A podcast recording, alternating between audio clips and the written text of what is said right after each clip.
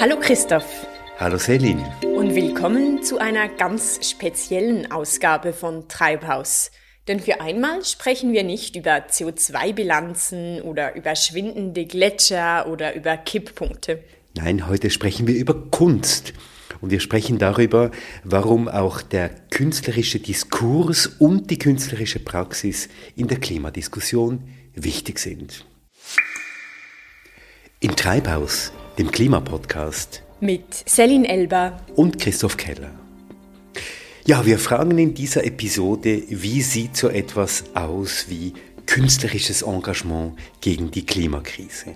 Welche Positionen können die Künste besetzen, wenn es darum geht, die Ursachen und Mechanismen der Klimakrise zu bezeichnen, also ganz konkret der Umgang mit der Natur, die Ausbeutung der Natur, die achtlose und respektlose Haltung gegenüber der lebenden Materie und den natürlichen Ressourcen und natürlich auch deren Kapitalisierung. Also was kann die Kunst hier leisten? Ja, und welche Geschichten einer anderen Zukunft können uns die Künste erzählen? Sind, wie, sind sie vielleicht der Ort, wo Konzepte und neue Formen der Vergesellschaftung entworfen und ausprobiert werden können? Vielleicht auch sollen, gerade weil in den Künsten die Freiheiten groß und die Zugänge sehr divers sind weil interdisziplinäres Denken und Handeln zu den Künsten gehören und weil der Raum der Kunst an sich einmal gesetzte Grenzen sprengt. Nicht wir zwei führen diese Diskussion, du, Selin und ich, sondern wir bringen in dieser Ausgabe von Treibhaus den Mitschnitt einer sehr speziellen Diskussion, die am 15. November im Tanzhaus in Zürich stattgefunden hat.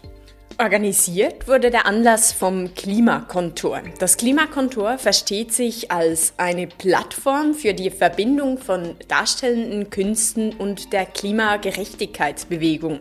Seit 2020 kuratiert es künstlerische Erfahrungs- und Vernetzungsräume für Kulturschaffende und Kulturinstitutionen, zivilgesellschaftliche Akteurinnen, Aktivismus und Forschung. Ja, und gegründet wurde das Klimakontor von der Theaterfrau Barbara Ellenberger und der Schauspielerin und Dramaturgin Lucia Schelling. Seit letztem Jahr ist es in Händen der Kulturwissenschaftlerin Lena Schubert und dem Dramaturgen und Journalisten Johann Otten. Wir kennen sie beide gut, sie sind nämlich beide in der Treibhaus-Redaktion, sowie die dritte im Bunde ist Charlotte Mattheisen. Sie ist Tänzerin, Choreografin und Dramaturgin und zum Klimakontor gehört auch ein ganzes Netzwerk von KünstlerInnen. Das Klimakontor also hat diesen Abend im Tanzhaus gestaltet und du warst ja mit dabei, Christoph. Wer hat denn da alles mitdiskutiert? Ja, es gab zwei Kreise eigentlich in diesem Raum. In einem inneren Kreis saßen Katja Löpfe, sie ist Leiterin des Tanzhauses Zürich, dann saß auch da Alexandra Gavilano, sie ist Umweltwissenschaftlerin und Klimaaktivistin. Als dritte saß da Isabel Wong, Kulturmanagerin, Kuratorin und Zukunftsforscherin, wobei sie wird da zu diesem Begriff noch etwas sagen. Und das vierte Lina Hasenfratz, Schauspielerin und Klimaaktivistin. Und eben die Moderation, die ist dann eben bei Charlotte Mattheisen, bei Lena Schubert und bei Johann Otten. Und wie muss ich mir das Ganze vorstellen? Es gab eben immer auch wieder Zuschauerinnen und Zuschauer, die sich in die Diskussion eingeschaltet haben. Die kamen dann so gewissermaßen in den inneren Kreis. Es stand da ein freier Stuhl, den Zuschauerinnen und Zuschauer besetzen konnten. Atmosphärisch war das so, dass wir in einem großen Saal saßen, der war etwas abgedunkelt. Etwa 50 sehr interessierte und aufmerksame Menschen haben dazugehört und zwar etwa zwei Stunden lang. Es war also eine wirklich sehr aufmerksame und auch, ich würde sogar sagen, berührende Atmosphäre. Das Ganze ging etwa zwei Stunden. Genau, wie gesagt, es geht zwei Stunden und wir bringen die jetzt hier im Treibhaus, nicht ganz in voller Länge, aber beinahe. Wir bringen das hier sozusagen als Weihnachtsspecial, weil wir davon ausgehen, dass ihr ja über diese Tage viel und lange Zeit habt, um Podcast zu hören. Vor allem auch lange Podcasts. Eben sehr lange Podcasts. Und, muss ich ergänzen, Podcasts auf Englisch, denn die Diskussion wurde im Tanzhaus Zürich auf Englisch geführt. Ja, und da ist sie also, die Diskussion, die Debatte im Tanzhaus in Zürich am 15. November. Ich sage Vorhang auf.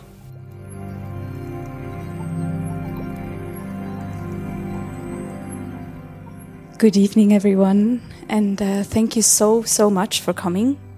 It's really nice. We didn't know at all who is going to come and how many people are going to be there. So I'm very happy to see all your faces. Um, so tonight is to take about two hours and there will be no break. But we propose a relaxed setting for this evening. So the door will just be open. If you need to go out uh, and come back in, just go ahead and do that. Also, if you want to change where you're sitting, if suddenly you're sitting in the second row and you're like, oh, I want to go front, you can always do that. Um, you can, during the whole talk, join uh, the circle. There is one free chair. If you feel the need that um, you want to engage in the conversation, if you want to ask questions or anything, really, we really uh, would be happy. But there's also another option. If you want to just ask a question, I will pass this microphone to you. Just give me a sign and I will bring it to you, and you can ask your question from wherever you are. Hello. Um, tonight is recorded. We're doing an audio recording uh, that will be made into a podcast later. And um, if you have a question that you want to ask and you don't want to be on the recording, just say it in the beginning and then we will cut you out. Okay? Um, and then the last thing is that if you need any translation, if you want to ask in German or in Spanish or anything, you ask and I can help you to make it into English for you. Okay? Uh, I want to give a big, big thank you to the Tanzhaus for having us tonight and also to the technicians that are working hard to make this uh, all sound quite nice. And last but not least, to M2Act who are funding uh, tonight. And now I'm going to hand over to my colleagues and I will be sitting here. If you have anything, just uh, put up your hand. Thank you so much, Charlotte. Um, yeah, I also want to warmly welcome you uh, to tonight's discussion. I hope everyone found a good seat and has a good view and uh, it sounds okay. Um, I will briefly uh, introduce you to us who organized this event. This is uh, Charlotte Mattheisen, um, Lena Schubert, and me. I'm Johann Otten, losing a key. Um, and we together form the network Klimakontor. Uh, this is a network that aims for linking art institutions, artistic practices with the climate justice initiatives and climate activism. And therefore, we are here and uh, have this kind of talk um, because we are convinced that there's like a need to reflect on the role of art within the climate crisis. And as on a changing planet, also the like aims and purposes of the art is about to change, needs to change, and needs to be reflected. And this is um, the thing we try to do tonight. Um, or because we think that the responsibility of artistic practices is really to bring other images, other narratives of a just future to life or to this kind of spaces. Um, or to put it differently, like on a planet um, that is exposed to extinction, we think that there's um, a need of rewilding thoughts uh, to eventually like rewild the planet, as one of us uh, put it very um, nicely in the briefing talk, but we come to that later. Um, was like having this as a bold purpose of the Klimakontor. Um, I give the word to Lena, who will introduce all of you to the evening tonight, to the idea we have that we want to speak about. And it's you, Lena. yeah, but um, before I talk about the contents of tonight, I would like to introduce you to our guests. First, we have Catja Loepfe, the artistic director of Tanzhaus. Here we see Lina Hasenfratz, who is a climate activist and actor. Here is Isabelle Vuong, who is a curator and futurologist. And here is uh, Alexandra Gavilano, who is an environmental scientist and also an activist. It's nice to have you all here. Now I will say a bit more about um, what we will talk about tonight. It's only a brief introduction, and we will have to talk about this in more detail later. But um, what we want to do tonight is that we want to expand the discussion on sustainability in the arts beyond a technical approach. And of course, it is very important that uh, more and more artists and theaters shift to green electricity and vegan lunches. But still, we think that in order to address climate justice, we need a much deeper transformation in the arts. Perhaps we have to talk a bit more about what climate justice means. Um, climate justice is a perspective on climate change that understands it not as a technical problem but um, as an ethical and political challenge. The idea behind that is that the climate crisis was caused by colonial and capitalist expansion, and that it has a disproportionate effect on those who are least responsible for it. So much um, about climate justice. Um, I think it's, it's clear now that this demands a much deeper shift in a society um, and this, of course, also applies to the arts. Um, we think that we need a shift in the very identity or the matter of art itself. Um, and in detail, that means that we have to look at the role that art plays in society. We have to shift the narratives that speak through an artwork or performance. Um, and we also have to question the, the self um, conception or the identities of artists and art institutions.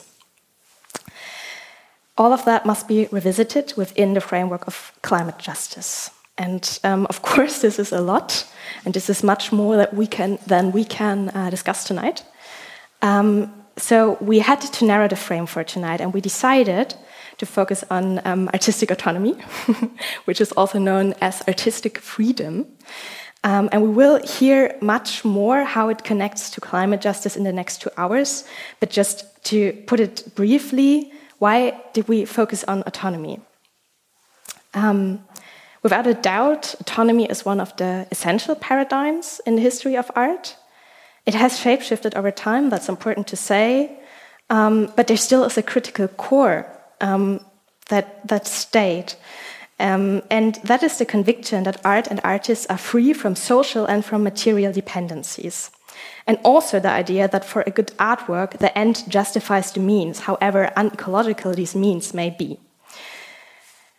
This, of course, has a history, a long history, otherwise, it wouldn't be so powerful, probably. Um, and historically, this concept builds on the paradigm of originality, um, it's connected to a craving for the new. It's connected to the frameworks of ownership and exploitation. And that's exactly where we see a link to the ideologies and practices that caused and that worsened the climate crisis.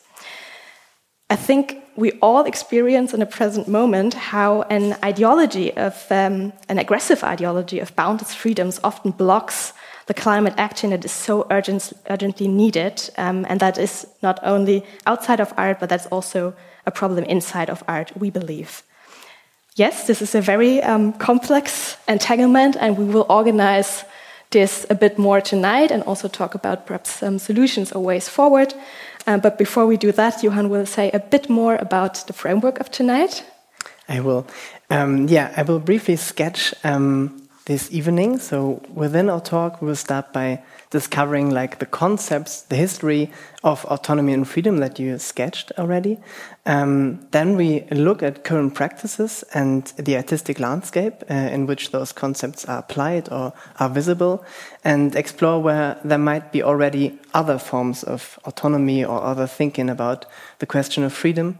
And finally, collectively journey um, into the possibilities of art to design other futures, just futures, or other images that tells us from other futures.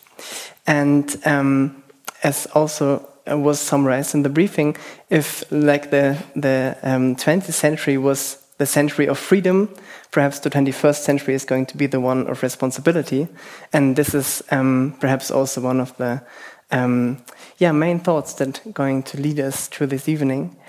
Um, I want to just add a brief disclaimer. Um, by discussing artistic autonomy and freedom, we discuss ideas that are expressed within the arts, um, and we don't question the freedom of expression or the, uh, um, the, the right to resist against censorship. So this is really another topic, another matter.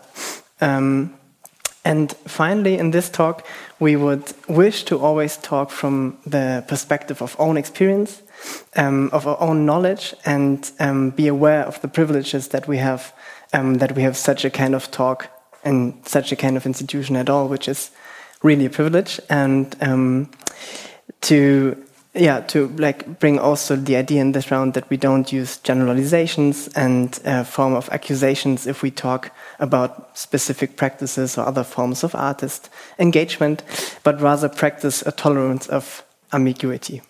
Yeah. Thank you, Johann, for um, providing the framework. Um, I think before we start discussing, we have to learn a bit more about you, our guests here in the middle. Um, Perhaps uh, you could all introduce yourselves briefly and also tell us um, how freedom or autonomy in the arts speaks to you personally. And uh, maybe, Isabelle, you would like to start, and then we just go clockwise. Um, hello, everyone. um, thank you for the invitation. Um, I'm Isabelle Vuong, as you already said. Um, uh, futurist is probably the term I really don't like, so I generally speak of a future specialist, for instance, or future researcher. And I don't know, I'm probably, sorry, I'm probably still a cultural worker and a curator, though that's uh, pretty much open, I think, for me uh, at the time. Um, and as to the question of freedom, I would say that um, in a, in a very general way, um, sometimes it's very difficult to address uh, those terms in general, and I think that um, there's beyond the artistic field also a sense, a certain discourse that go with the idea that with climate change and environmental crisis, we're going to lose some of our freedoms, or this is one discourse, let's say. You know. But when people speak in those terms, what do they mean with freedom? Probably they mean freedom of consuming or different things like these. And this is where it gets complicated because I would have, I would want, and I tried in my life to have more freedom, for instance, in terms of time, time for my, my parents and, and for my families and for, for, for my friends and so on. So I think even the question of freedom, what do we mean with freedom? That would be my question as an mm -hmm. answer. mm -hmm. Thank you. Thank you, Isabelle, and so good to meet you. And hi, everyone. Um, really happy to be here. I'm Ale or Alexandra, she as preferred pronoun.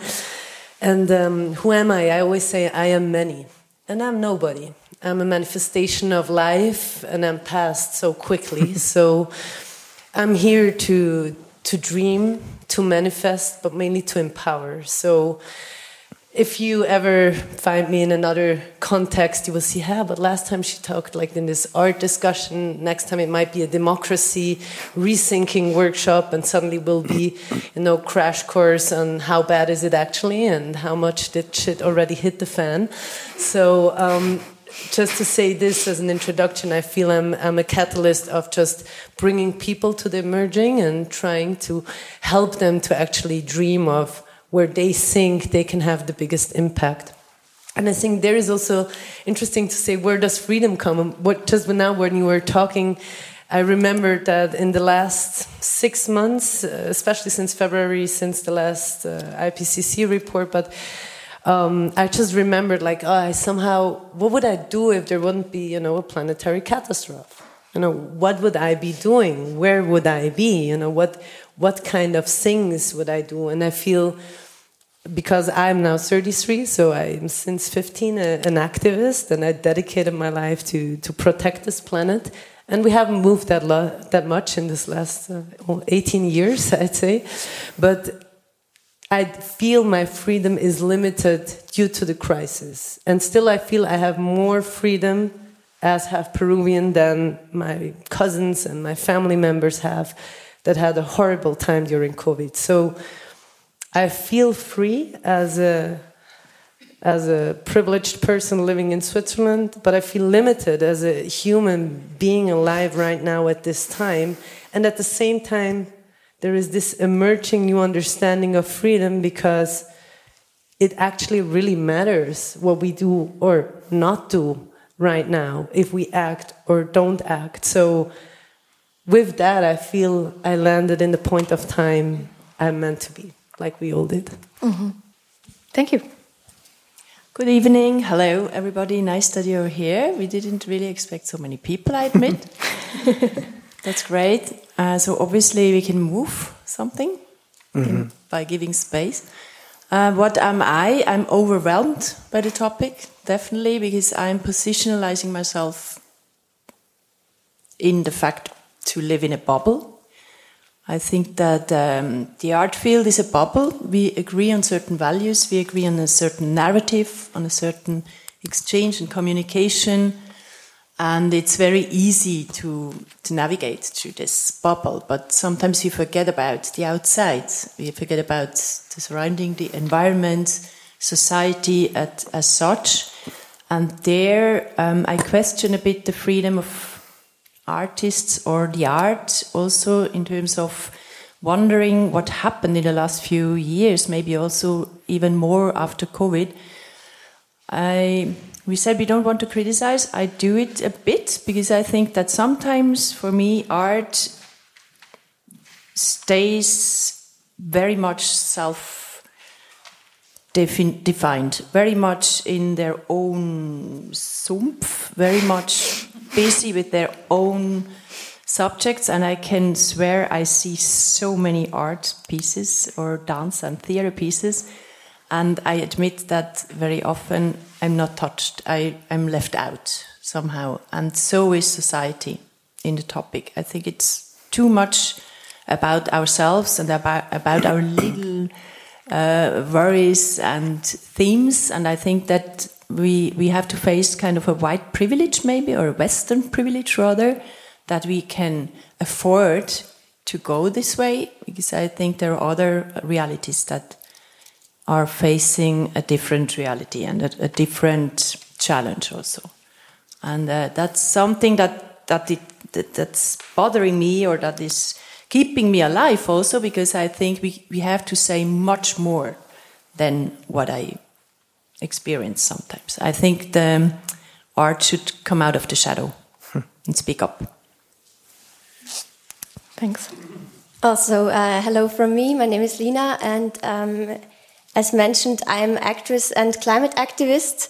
Actually, the biggest project uh, or the longest I've been doing was uh, a play where I was playing a climate striker, a climate activist. So that was like a combination of what I was working at this point and what I was doing in my free time.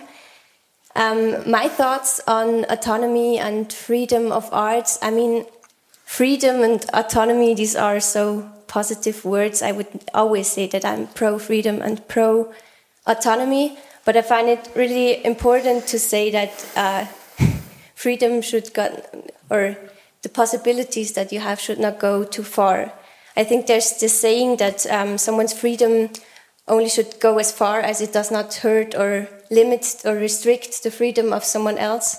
And I think we should really think of that in a way of, as you said, responsibility. Um, I always admired that art has this freedom, but I, I think I meant the, the content of art, like being able to criticize and so on. But I then, um, when I started working in these fields with theater, I realized that there's not so much freedom when it comes to structures.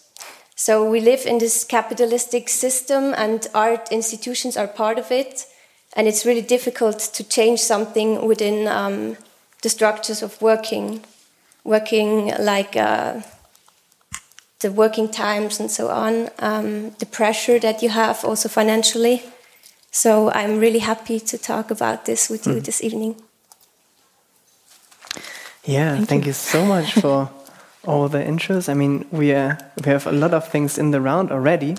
Um, we would love to now start like the first part of um, the discussion, but first of all, again, um, uh, pointing to this little chair that everyone is invited to join a conversation all the time if you want to, if you feel free, feel free to uh, to join and add something that you feel is missing. Um, so don't hesitate to come to us. But um, we want to jump in the first round of uh, discussions right now, and uh, this round is the round where we um, kind of go in the background, in the history, um, in the heritage uh, of freedoms um, that we carry um, in those institutions and in our artistic practices. And I would love to start asking you first, um, if you could answer the question: How come that uh, that freedom is so inherently linked to art? Um, could you elaborate a bit on that? Yeah, so somehow I found myself as a futurist having to talk about the past, but um, this also very much makes sense in the sense that um, stories of the future always start in the past, go over the present, and end in the future. So there's always a link, of course, between the past and the future. And some, some in future studies would even make the case that uh, future studies is not so different than history. You know? That is based on traces and uh, providing or being able to have or where where in, where it's about interpretations and interpretations changing uh, with time. We have some uh, dramatic example of the past um, being interpreted uh, with the Putin war at the time. So. Um, definitely, the past is also playing out in the present, just as the future is also playing out in the, in the, in the present, is performing constantly in the present, actually. I, I often say, indeed, that uh, if the 20th century was the century of uh, freedom, of hard won freedoms, uh, and we would perhaps, or I think often of the civil rights, but actually, I should go back to uh, perhaps the end or some kind of form of end of monarchy and authoritarianism. And this is when probably I need to say that I'm speaking from an Eurocentric or perhaps even Western Eurocentric perspective. Um, but nevertheless, if the 20th century was perhaps the century of uh, hard won freedoms, we could also hope that the 21st century uh, would be the century of responsibility. And if I find this uh, proposal interesting as to the topic tonight, is because of uh, for, for, different reasons. Perhaps the first one being that um, as long as we speak of artistic freedom, of course, we're going to oppose it to restrictions, limitations, um, yeah, things that are not possible to do. Whereas, of course, if we change the paradigm to artistic responsibility, the terms of the discourse don't uh, pose themselves are not posed in the same way, right? Um, and as a futurist, um, I see, and I'm also doing the same, of course, but we always, as we're trying and we see the urgency and the need to bring about a different world, um, to have something new emerge, we actually very often speak still in the terms of the old world. And probably this is the leap that we have to do that is, we have to change the paradigm that is the very terms with which we see, we perceive reality in order for this new world to emerge. Um, and also, I have the chance, thanks to Nadia Baldini, who didn't want it to be pointed to, who is there.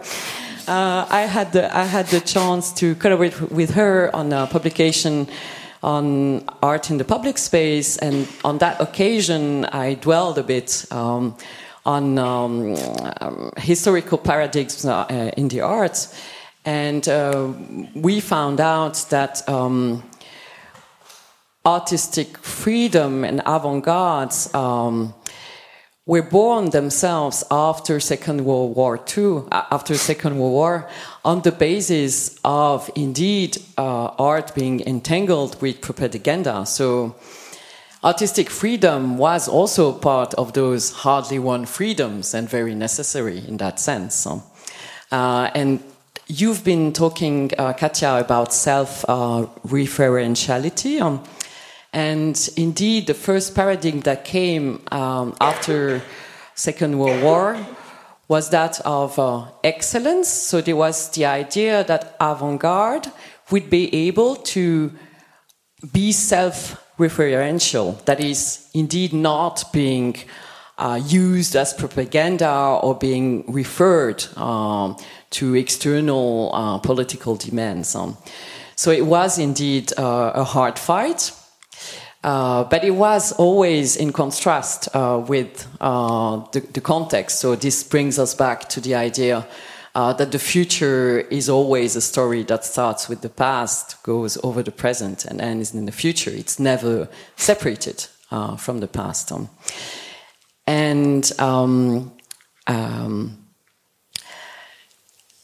I wanted to say something else, but now I don't remember.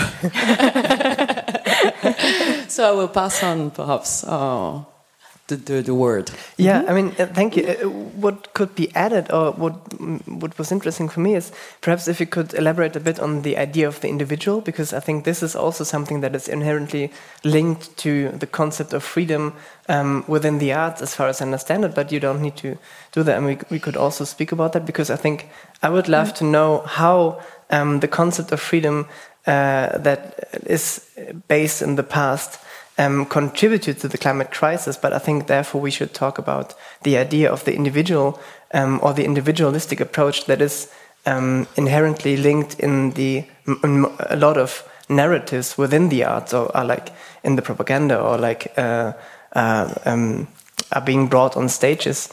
Perhaps this is something you could add a thought on. Well, there's another thing that I say when I talk about this 20th century, 21st century, and this probably links also to that because what uh, when I hear you, I can't help thinking about the opposition between in the 20th century between communism and uh, neoliberalism. So uh, I think Westerners had a sense that. Um, neoliberalism, that is the individualistic uh, trend, kind of, so to say, won over uh, the other. But I think that the main learning of the 20th century is perhaps uh, that uh, ideologies of any kind are the problem. And uh, we indeed um, now see that uh, individualism only brings us so far. But again, probably it was also born um, on the background of um, um, propaganda, collectivism, and, and so on and so forth. Now, perhaps in the in the performing arts, in, in specifically, it's it's very interesting because it's a collective art also. But there is still this authorship, this um, notion of individual authorship but at the same time, I feel, as far as the dance field is concerned, that there's been work uh, being done uh, in that, um, in the direction of having more collective authorship and so on. I, I was I'm looking to. Yeah, I think, but, but that that changed not so long ago. I think we, hmm. we also faced uh, very hierarchic uh, ways of working, and I, I agree. I think that the the the situation we have now, it was also influenced by this notion of freedom and the way we were acting. I would not be able to state it at a certain moment in history, but it, it was kind of the feeling of now uh, freedom of art, we can anything goes attitude, first of all. And there was no reflection about what does it mean? What do we do?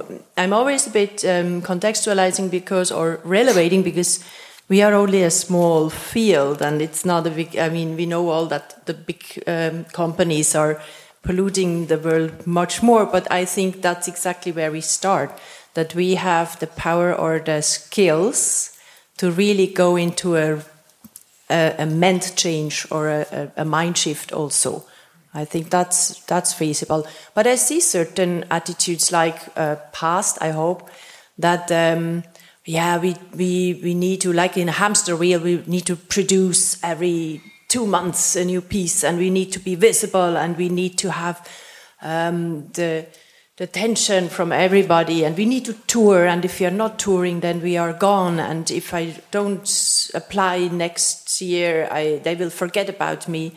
So this is exactly a very neoliberal way of thinking actually, even if we pretended always that we are absolutely not that kind. So it's a bit a hidden, strange thing, I find.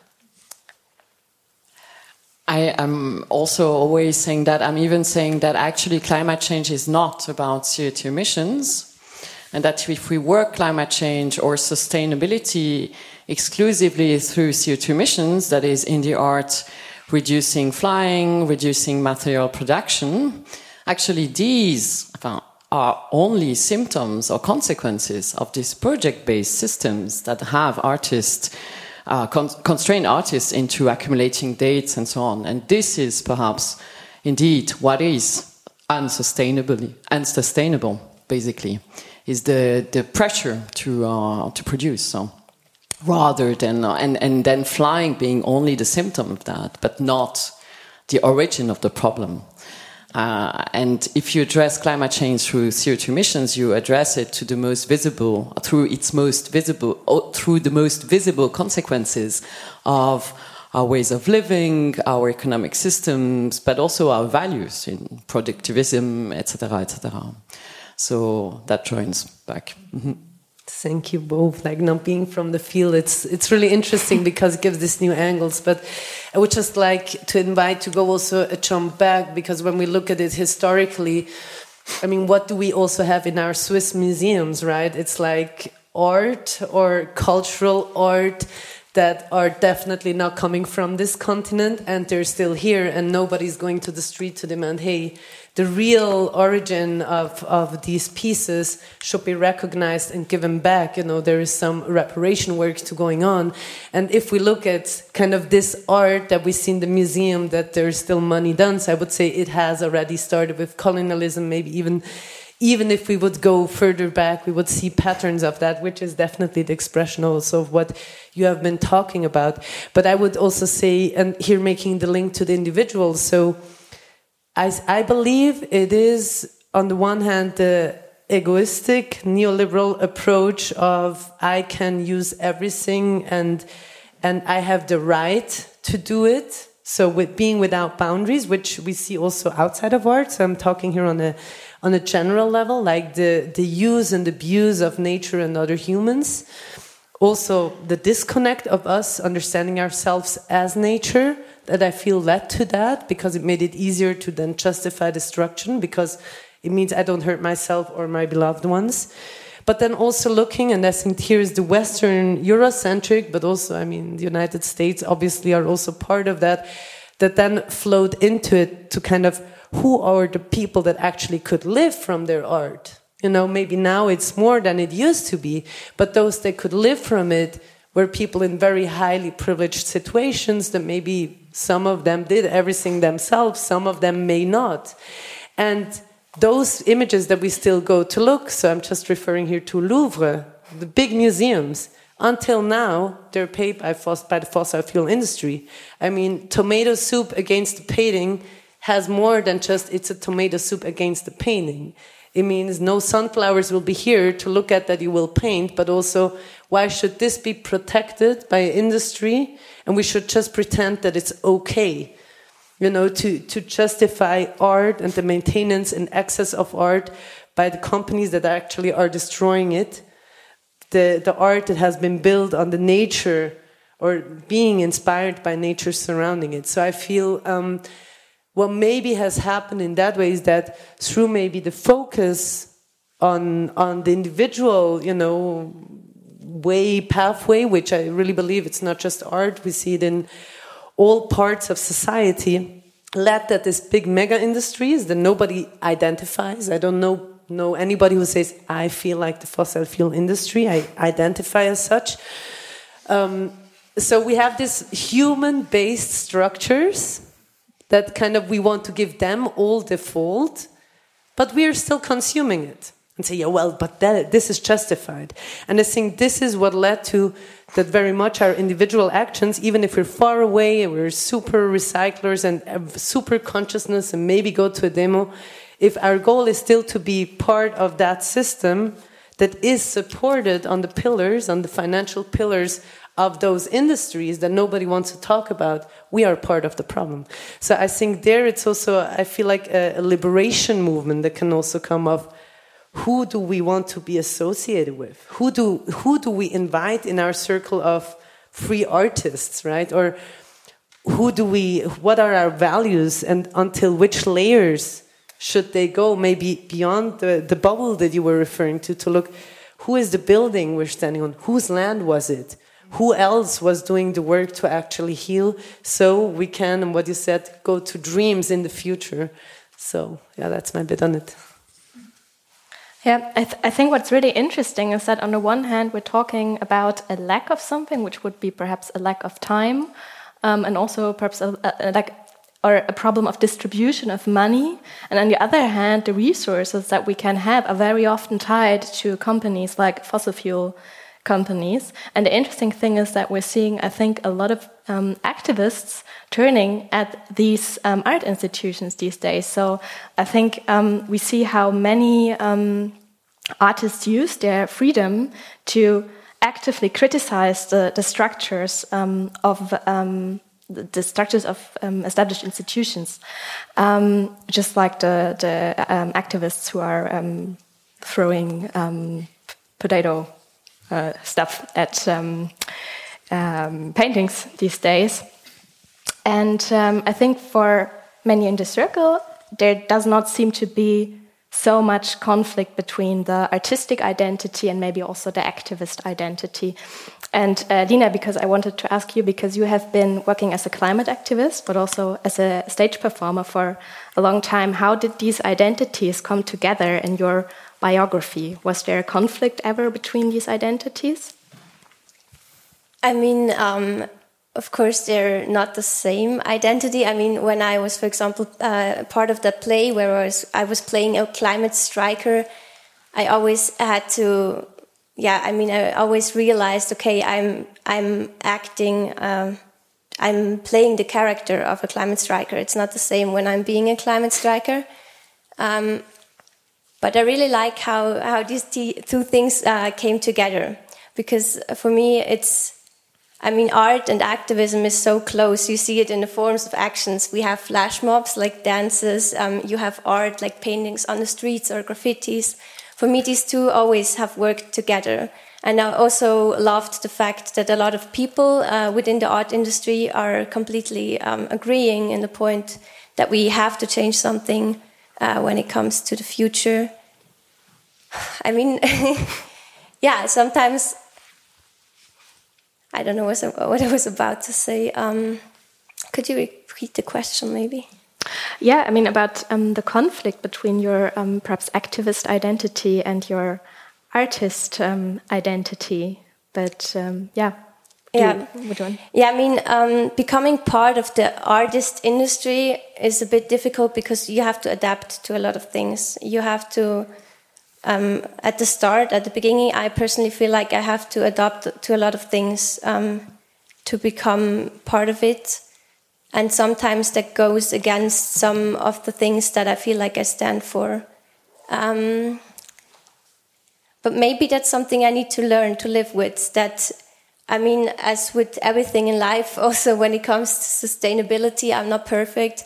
And maybe I also have to live with these facts that sometimes what I do um, as an artist does not perfectly combine being an activist but I, I try my best to combine these two and have also a, an activist view in being an, an actress. Mm -hmm. Thank you. I mean, perhaps oh, would you like to answer? I no, I would have a question. Perhaps it's uh, it's intrusive, but you don't. Then you don't answer. But would you have an example of those uh, dilemmas, perhaps, or those conflicts that you have? If it's not too ask too much to ask. I mean, for example, I did a, an internship at a, an art institution, and when you're doing an internship, you have, uh, I mean, honestly, don't have much to say. Um, you don't have any power to change anything. So then the question is, okay, do you want to be the annoying person, uh, always getting on everyone's nerve, or do you want to use that chance to get into art industry and then maybe at one point when you when you have more chances to change something there. But at the same time, I mean, I want to criticize the fact that as an intern, you have uh, nothing to say.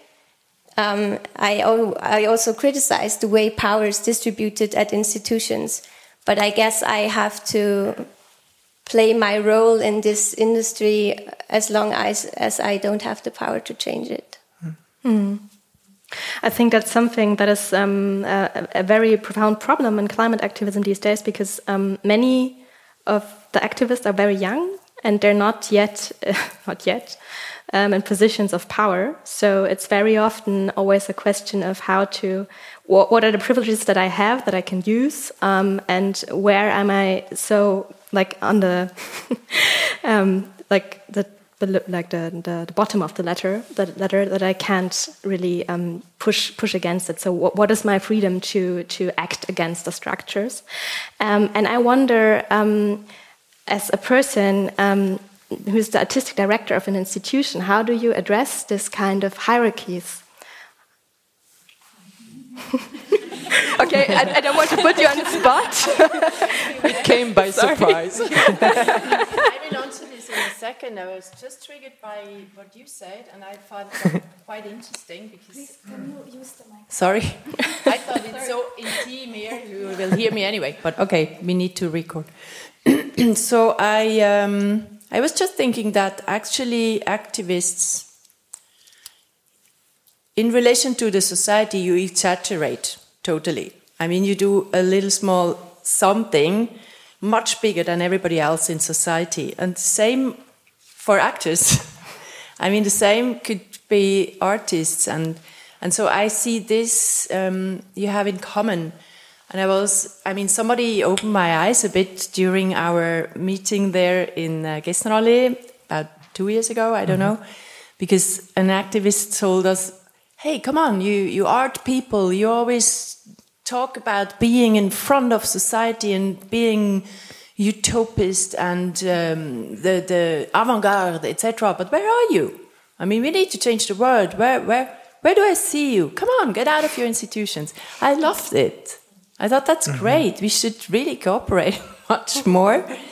Um, concerning um, hierarchy, I was just thinking, yeah, that's maybe exactly the problem that people not in power don't dare to to break this rule because I, I swear once you you try to do so the outcome is much more interesting so if uh, if you listen to the voices of the many because everybody even the the stagiaire has an experience an expertise a, a, a life that she or he lived already and everybody can contribute to mm -hmm. making something diverse, better, you name it. And um, so I deeply believe in. I mean, we have people here from the house, so you can also add. but I deeply believe in, in super flat, more than flat hierarchy, if this is possible. of course, you have, I mean, there's also, of course, I'm on the paper kind of responsible for for the whole house and I would they would chop my head off if we have a huge deficit but it's not about that. I mean, it's really about collaboration and how to collaborate together and understanding ourselves as a big body and not single people. And that's the, the, the result is always made and designed by all these experiences we put into it. And I think the result is much more interesting, much more powerful, um, much fairer, much um, more interesting, much it's also motivating, mm. Much more. And then the best would be then that people are have the freedom. I reuse the word in a different context. Have the freedom to or to take their time to think about what is really relevant in my life. Could I not contribute to um, to making the, this world a bit better? And that's for sure also concerning climate change or climate justice. Mm. So if you if you're constantly busy with some little small things or trying to survive and or being sick also I mean it's also about privilege again but if if we all manage to kind of support each other and to care for each other and everybody has a bit more air to breathe to really have time and capacity to do something that helps already I think Mm. Again, the topic of, of time and capacity. Um, I'm wondering because there's many people um, in, in, the audience who may also um, personalize um, at the same time um, an activist identity or understand or identify as activists in one way or another and also as artists. So maybe if there's someone who would like to speak from their experience and come here, um, we're very happy. if someone is, is so brave. yeah, you would. Yeah, thank you. And please also introduce yourself uh, briefly. That would be I wonderful. just first have to try if I'm okay with speaking through a microphone because sometimes it confuses me a Otherwise, lot. you do it Okay. Okay. Let's try. If I hear myself double, I cannot think anymore. That's a bit of the problem. so yes, my name is Marie. I'm a choreographer and um, currently researching on plastic. And I wanted also to share something before I answer your question, uh, to share a thought that I had before in the speak of uh, autonomy. Um, I wrote down plastic autonomy. Um, in the thoughts that I'm developing about plastic, I found out what plastic actually means for human beings, which is a lot about separating ourselves from everything around us. So, protecting, conserving, separating, uh, keeping dry, keeping wet, everything. So, not allowing the natural development to actually take place. And I was thinking along the line of, yeah, maybe some understanding of artistic freedom or autonomy could be put into this word of plastic autonomy, like not permeable anymore. Does it make sense? Totally. totally. Thank you. Um, and then to share uh, some thoughts about, um, yeah, understanding myself as an art, an artist or an activist. I think it's two very different languages. Um, and very different means. I know that we could probably use artistic means for activism, but I actually do believe that um, we can reach different levels. I think both are needed. Um, there is, for one thing, there are like words, is one language, of course, that can be refined. And for me, art is also a language that reaches other regions, other, yeah, other ears.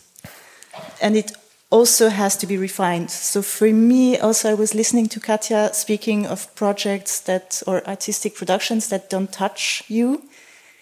For me, these are also legitimate because they can also serve to develop a language that can be used to say something later on. Somehow, that, that's always how I see it. So we need to actually learn how to speak. We need to develop a vocabulary before we can say something meaningful. Um, but then again, for me, it's always very important to contextualize like, what do I want to say to whom, how, and which, like, which level do I want to, to be understood in? This means that, yeah, if I have a very clear message, I will most probably use words and not art.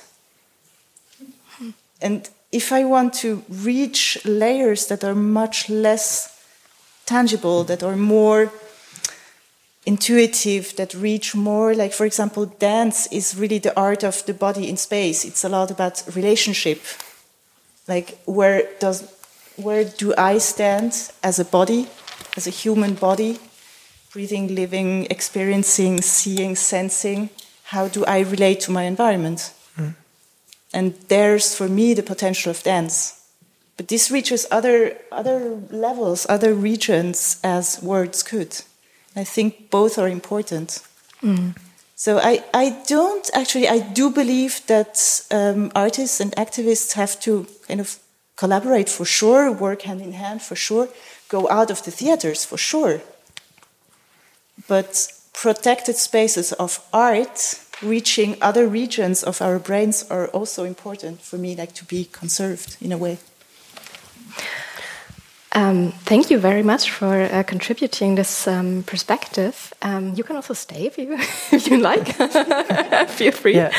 You can send me away if it's enough. No, please stay. Um, we can also add more chairs in the in the circle. Totally um, an option. yeah, come. I mean, come. I don't know. Come closer. Um, no, I wanted to ask you because I know that um, in your climate activism, you're also using um, creative methods and performative methods, and because you said um, it's different languages, and you um, you um, dis no, you discriminate between the languages depending on the target or the person that you want to address. So you make a difference between you, you choose. That's what I want to say. so when do you use performative or creative methods in your climate activism? Who's your audience then? What's your target then?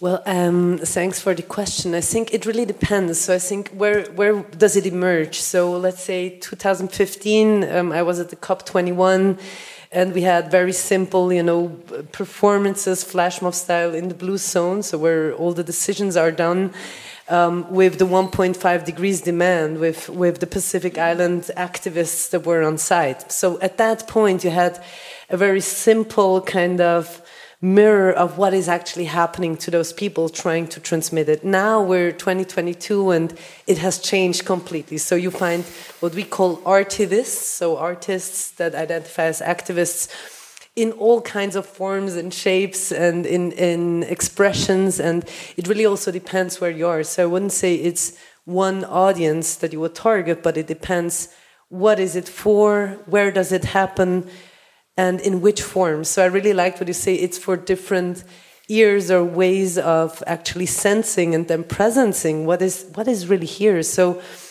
I think one part is, and, and I just want to build upon what you said, is for me, my dream is that we kind of save the planet, and at some point I can say, I'm not an activist, I have been one, but now I do other things. So for me, to be an activist shouldn't be an identity. Like it, it is something that comes that I have to step into acting. Basically, here a little word game, right? so, I, but I have to act to change something because I cannot accept what the status quo is. While art in itself should always exist, and it can maybe at some point now we're in how can it get responsible or what is what how does it maybe change or where is the invitation to use the art in all its diversity to actually help to mobilize more? So i think there is where we're going to and where i would say maybe in let's say 30 years from now art can then be more on regeneration adaptation you know other other things that might now not be in the focus or maybe it's also like able again to you know evolve in its own bubble or in new bubbles, whatever.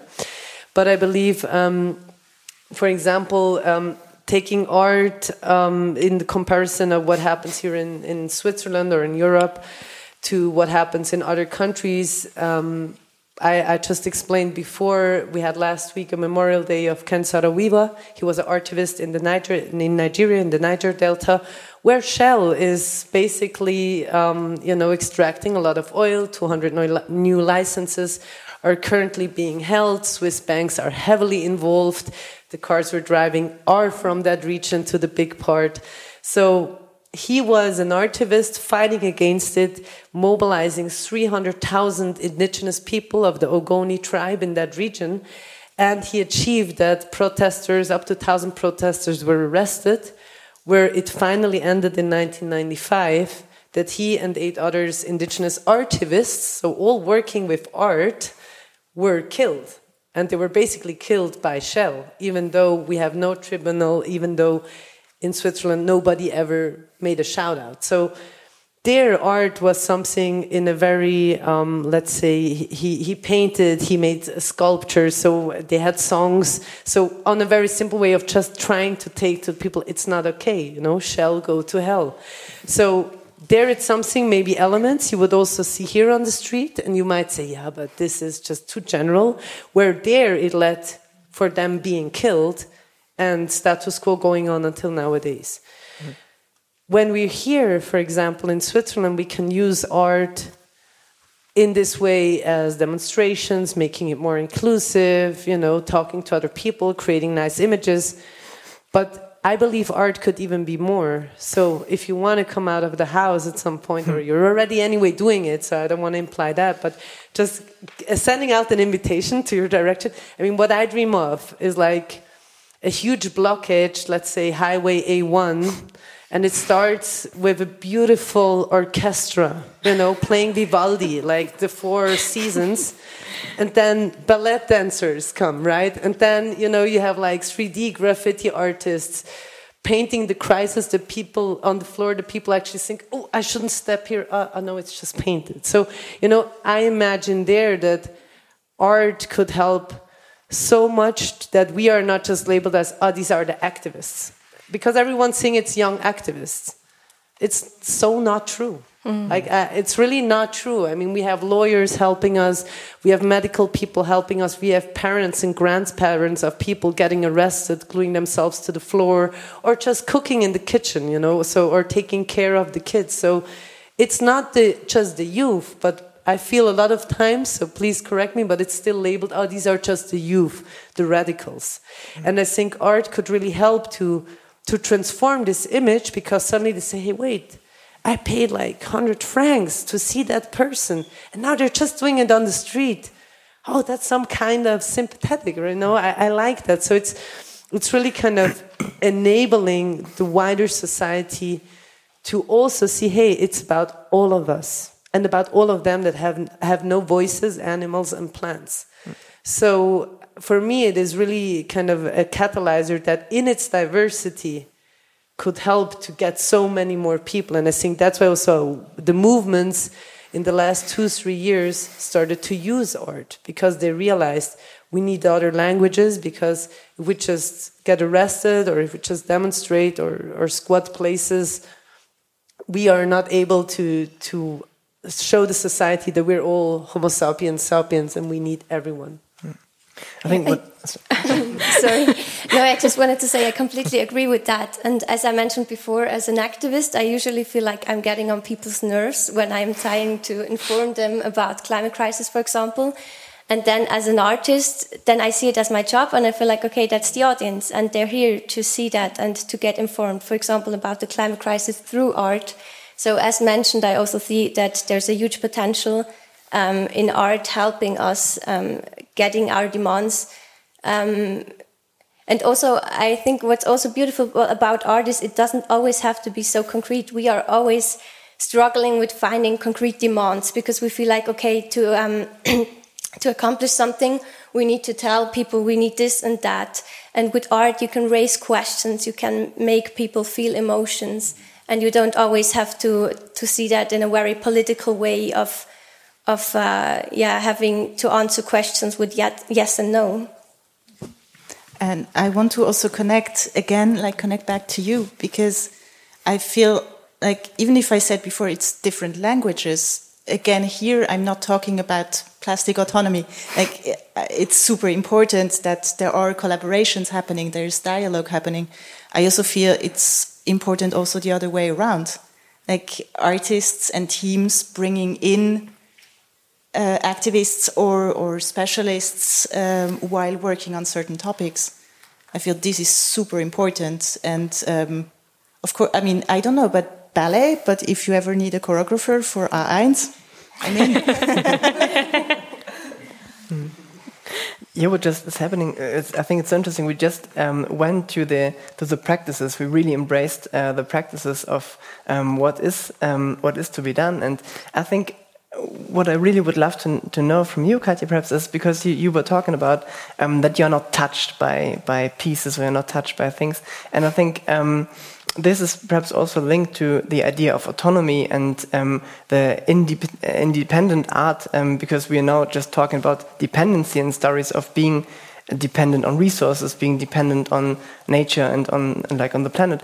Um, perhaps you could elaborate a bit on what are the stories that need to be told um, in in art institutions or from artists that are touching you, or that are perhaps telling different stories that deal with this heritage of autonomy. I very much. Ah, would you use the I very much long for. Um, stories that are connected with me, that are connected with uh, the civil, civil society, that are connected with nature, with all the topics we have around us.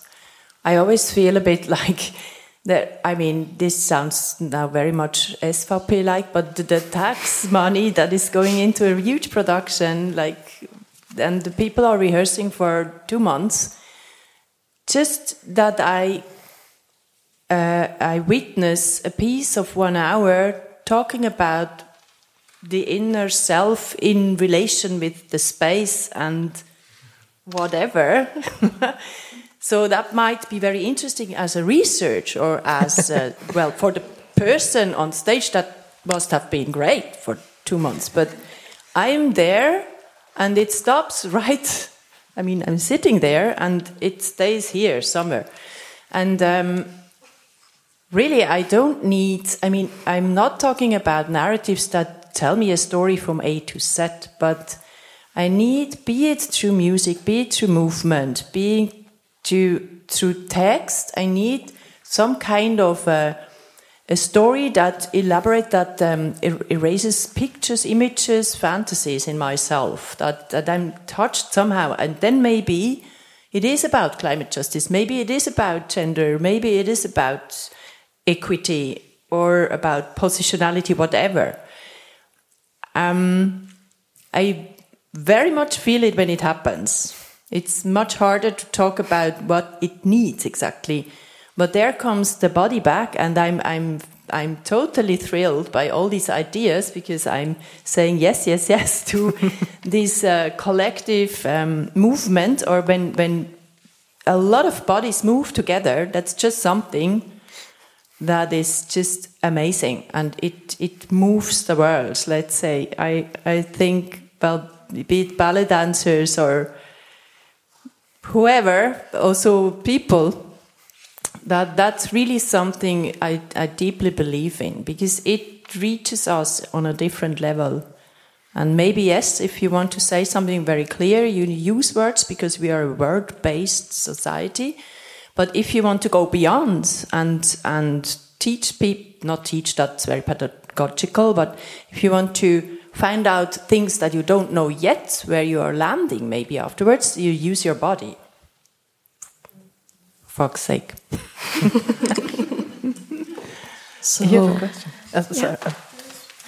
ask a question real quick. Um, do you have any examples of something that didn't touch you lately? Or? Me? Yeah.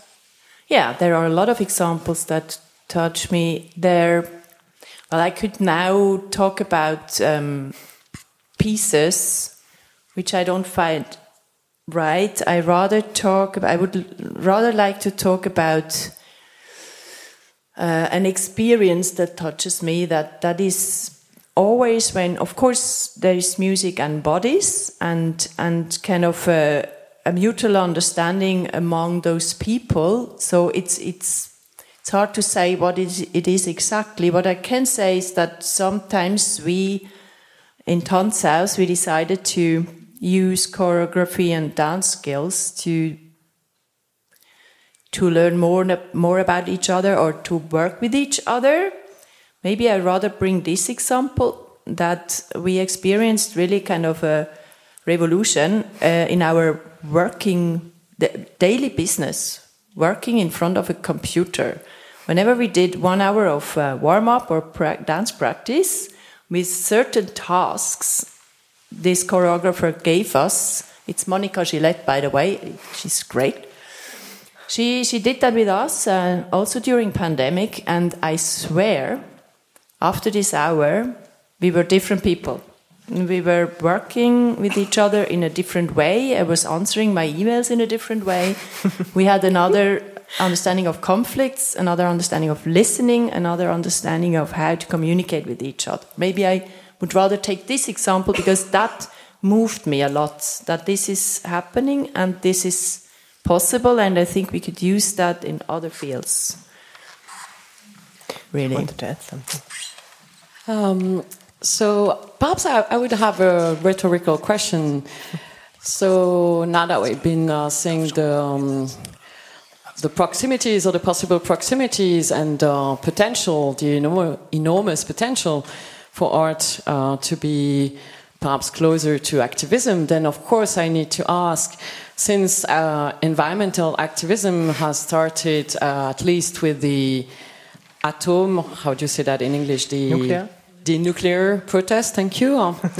So it means about 60 years ago. Why didn't we have uh, artistic activism? Why is not art at the front of environmental activism? And I want to go back to what you've been saying as your experience, for instance, as a uh, practicant, as a voluntary work, as a um, internship. Internship, yeah, thank you.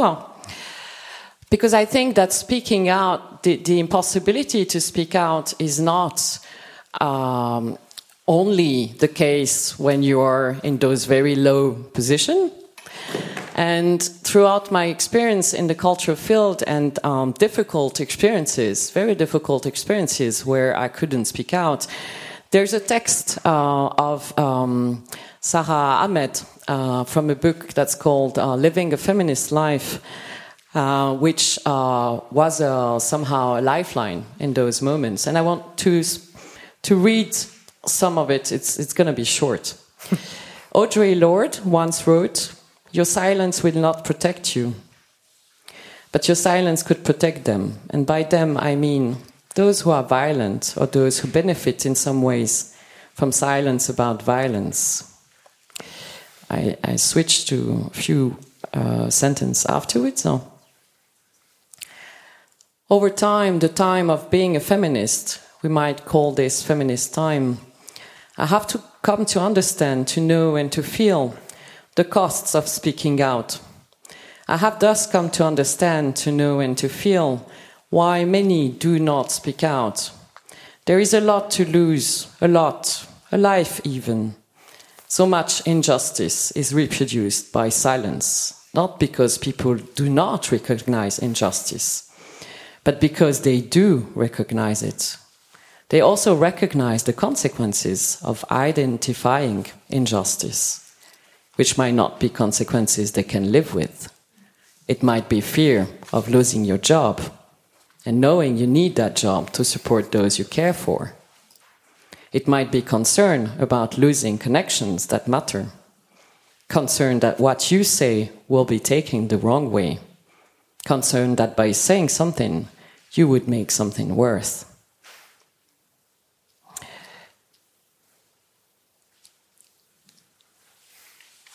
And then she goes on saying that even if speaking out is not possible, it is necessary.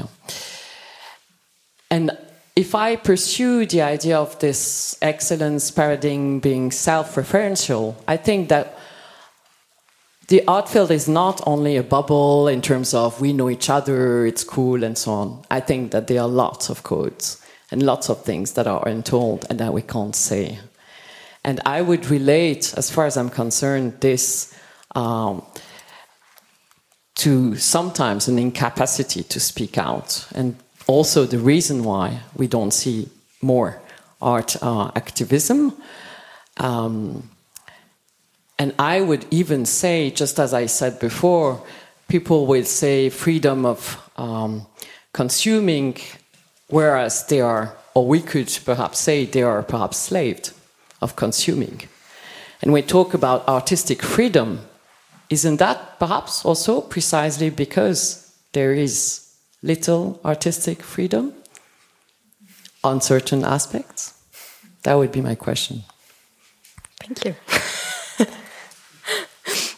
Yeah, thank you so much. I mean, we have someone new and around. Um, um, and perhaps it's very good to to let this stay in the air as as an open question.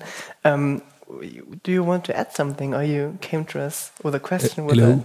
Uh, yes, with pleasure. Thank you very much. Uh, my name is uh, Shrikant. I'm a writer, and uh, maybe just a couple of points. So I think that you know climate change has in the past influenced art you know, if you're familiar with the example of the Netherlands, because of the changing fishing fish patterns, they had more fishes close to them. That's why they became very rich, and that's why we first had in Western art, uh, you know, secular movements, right? So I think we should return the favor, and uh, artists should also do something about uh, climate change. And uh, now I come to the question of belief, right? Um, uh, if you go to Prague, there's a museum of communism, and it's famously in the McDonald's, above the McDonald's. It's a joke they keep making. And uh, there's this line which says that communism is the one philosophy which has led to the deaths of so and so millions of people, right? Uh, and uh, I think that everyone who was involved in that, um, in, in the various uh, events related to that phenomena, wasn't necessarily a scholar of Karl Marx who wrote a lot of words and lots of texts and did lots of empirical research. So I suspect that there was some amount of belief in there, faith in there as well. Mm-hmm. And it's uh, similar to what happened in Brexit, if you're familiar with the debate just in 2016.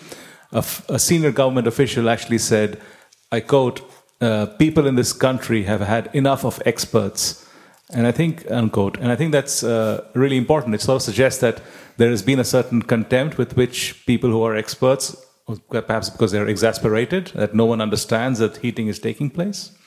But the point I'm trying to make is that a lot of the people who are protesting uh, about whatever, various things may not necessarily have all the information to make and easily be able to prove the science behind what they're talking about.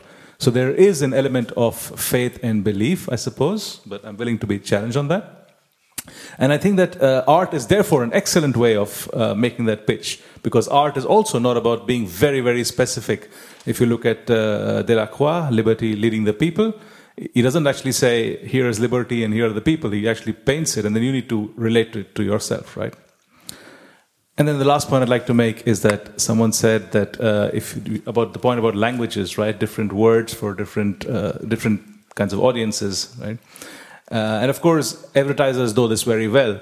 So if you if they want to sell you woolen socks, there's going to be the scene where I don't know a woman maternal figure looks uh, you know very concernedly at a child, and then you know there's a certain sound in the background and so uh, that's been done, you know, in a, in a harmless way, but it's been done in a very nasty way by the Weimar Republic, by the Soviet state, and, and so on, right? Um, but after Joseph Beuys, I think we are all artists, so I don't think we need to have a degree in art. Uh, we also don't need to have a degree in activism. I think we all should be also activists, presumably. Which also means that there's probably lots of bad art, right? I've been to lots of theater productions where I couldn't wait for the break so I could leave that uh, room and here's the point I'm trying to make with all of this is that maybe art doesn't need to be good. Maybe it doesn't need to be high quality in this point of uh, you know urgent action. And maybe that's exactly another point where artists and activists can come together. And the thing you mentioned about the highway, maybe it doesn't need to be choreographed in advance with lots of training. Maybe it can just be the people whose cars have been stopped and they can join the, you know, the dance. So yeah, that's just a perspective I'd like to share. Thank you.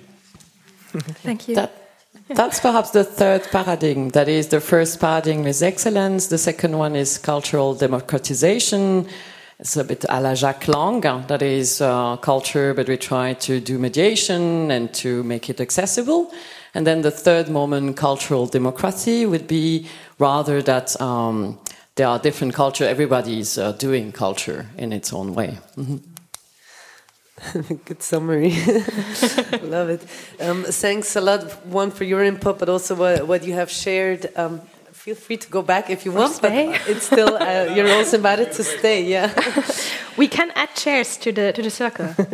Um. um, yeah. So one thing I, I, really loved is from the text that you read, and I, I, I don't know this text from this book, but uh, obviously, I mean, it's one thing that has been hanging around since forever. So if you're silent, you're part of the problem. And this is where we are right now, which I would say 10 years ago, it was not the case, right? So this is also linking to what you have shared, right? is it really that we need knowledge now? I think now we're at the point of the, and I would even call it climate catastrophe because 1.5 degrees is good, better for us, already horrible anyway for other countries that suffer now. Um, but it's really about what, when does it need a consensus? So we can say 1970s, 80s, okay, maybe it was not known that much, but we actually knew. But now we're at the point we have a collective knowledge, and of a lot of things we actually don't know is it good or not. Like eating meat, we kind of know it's not that good and it's killing beings, but we still can do it because it's part of our culture and because our cervelat here in Switzerland, you know, it's just yeah tradition. So we know a lot of things and we don't know it, but we accept it. And I think for me, one part on why this has happened to to the point that you also stressed is, I think, is laziness I think it's really collective cultural laziness because we're so focused on the ego, we don't see what happens in the eco and we don't see what it will do to us. So, um, what a lot of indigenous communities in Peru, but also around the world, um, share is that they have a they say very clearly um, in in in the country that I come from in Peru in the Amazon they say you guys just forgot that when you burn down trees you're burning down yourself because you don't feel it and this is the point where I started to go into how how can you step into collective trauma so I do a lot of workshops on earth emotions which is a label that Glenn Albrecht, a psychologist from Australia, has labeled. And it's really about we know collective traumas from the Second World War, but we also know it now basically that we have these earth emotions, which can be positive or negative, that we actually are feeling, but we cannot recognize it. For activists, we say it's when you're in action that you feel all of them. It can be, you know, that you feel paralyzed or you feel empowered, you're dreaming, but you feel this collective power and you feel that you're doing it because our home planet is being destroyed. It's, it's being it's turning into an inhabitable space. It's not being destroyed, but being inhabitable. And I think there is where we need to, in my in my view, we need to find courage. Art needs to find courage. A society needs to find courage. Scientists finally are finding courage. You know, so it's really uh, bankers need to find courage. People need to collectively leave Shell and Vitol and all these other demons. You know, if that happens, if we find courage and we, we share it together and we step into it together, we can change it. Because if we're always doing it by ourselves alone, it will happen what, what you read in the text. People will suffer, they get scared, they feel lost, they will never do it again. And they look from afar. So, my question is also what kind of spaces do we have to create so the mass, I would say it, but it can be, you know, within the arts bubble or it can be within CEOs. I mean, I also already went to University of St. Gallen and spoke to, to this alumnus and a lot of them CEOs and rich people. And it's what you need, what do you need to tell them actually? Is it really the catastrophe? Or is it also bringing in visions, bringing in futures? Like the, the saying that I said in the call was rewild your imagination to rewild the planet.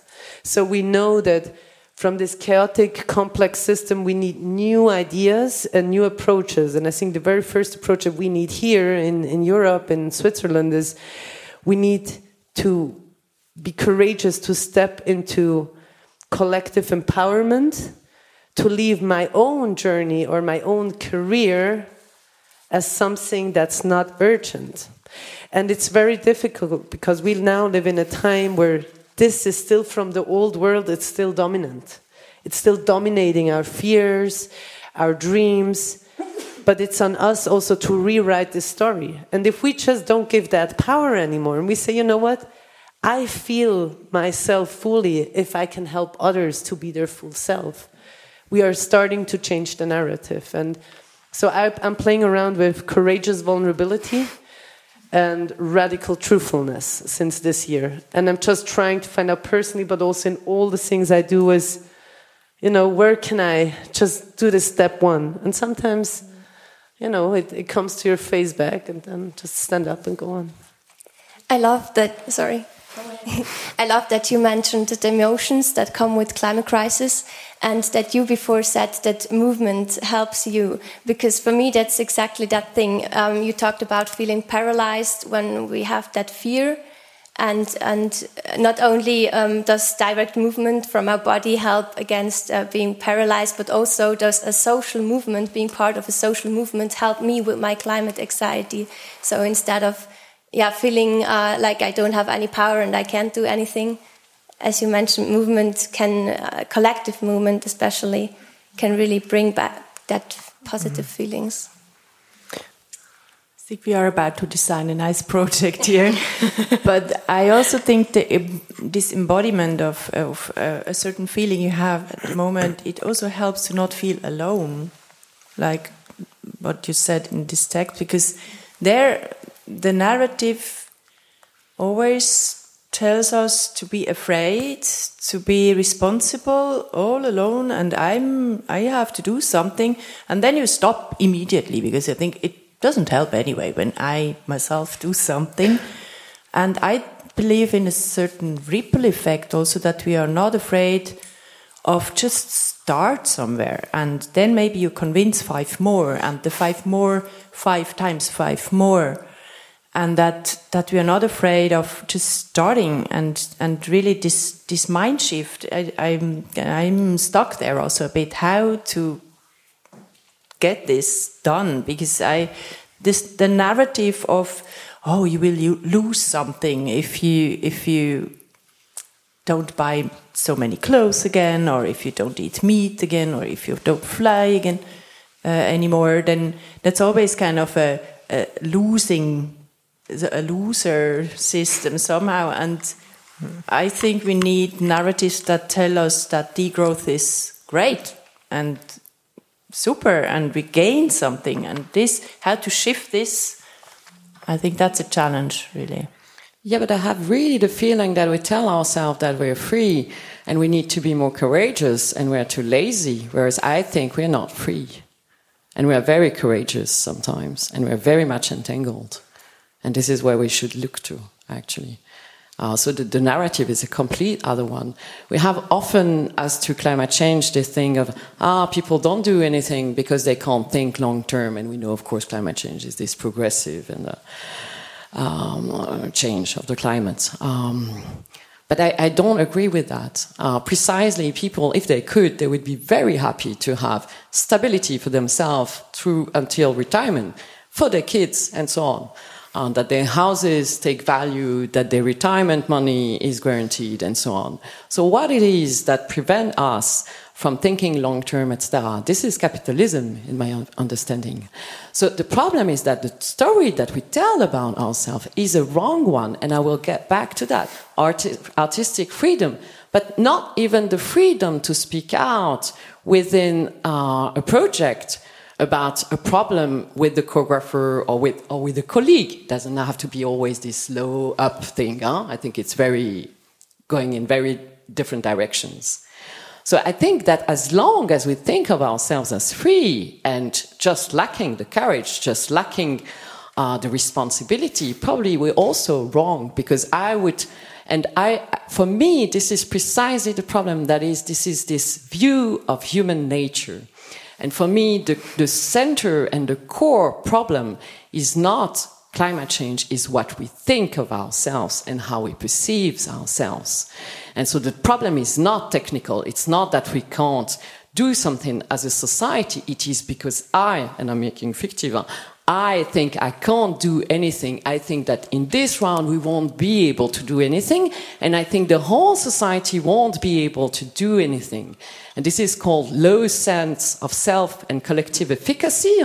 And this is our main problem. So what we need to change or what we need to do is not save the world. We need to change our view of ourselves as individual and as collective. And people have a lot of courage. It takes a lot of courage to have kids, to have a job, to change job, to have less stability, and to start and have a space to think about climate change and perhaps you have two jobs, perhaps you're precarious. And I, I will go back to that. Artists perhaps have not the possibility or think of themselves as free because they are not and this is linked to the precarious condition in which uh, they work this project-based system this insecurity and so on so we really want to now totally change narrative and start to say we are cooperative we are courageous we are uh, willing each and every one of us on different scales as to our possibilities. Uh, what is it that is preventing us? CEO are very much also entangled, and they are not free. They are entangled also very much, and this is not to uh, uh, excuse them either. Can I react? no, I, I, mean, I agree. I think on the content, but I have another perspective on why I would say it free because yes, here in Switzerland, I'm way freer in my activism than when I'm in Peru.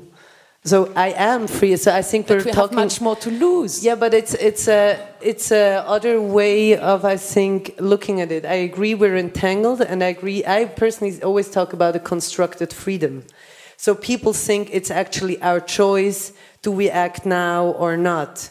here because we can vote four times. I mean, even in Germany, they cannot do that, right? Four times a year. So we can vote here, and I think the freedom narrative in Switzerland with it's my choice, I have the right, do I want to have a car, or should it be oil based or electric, or should I just take my bike?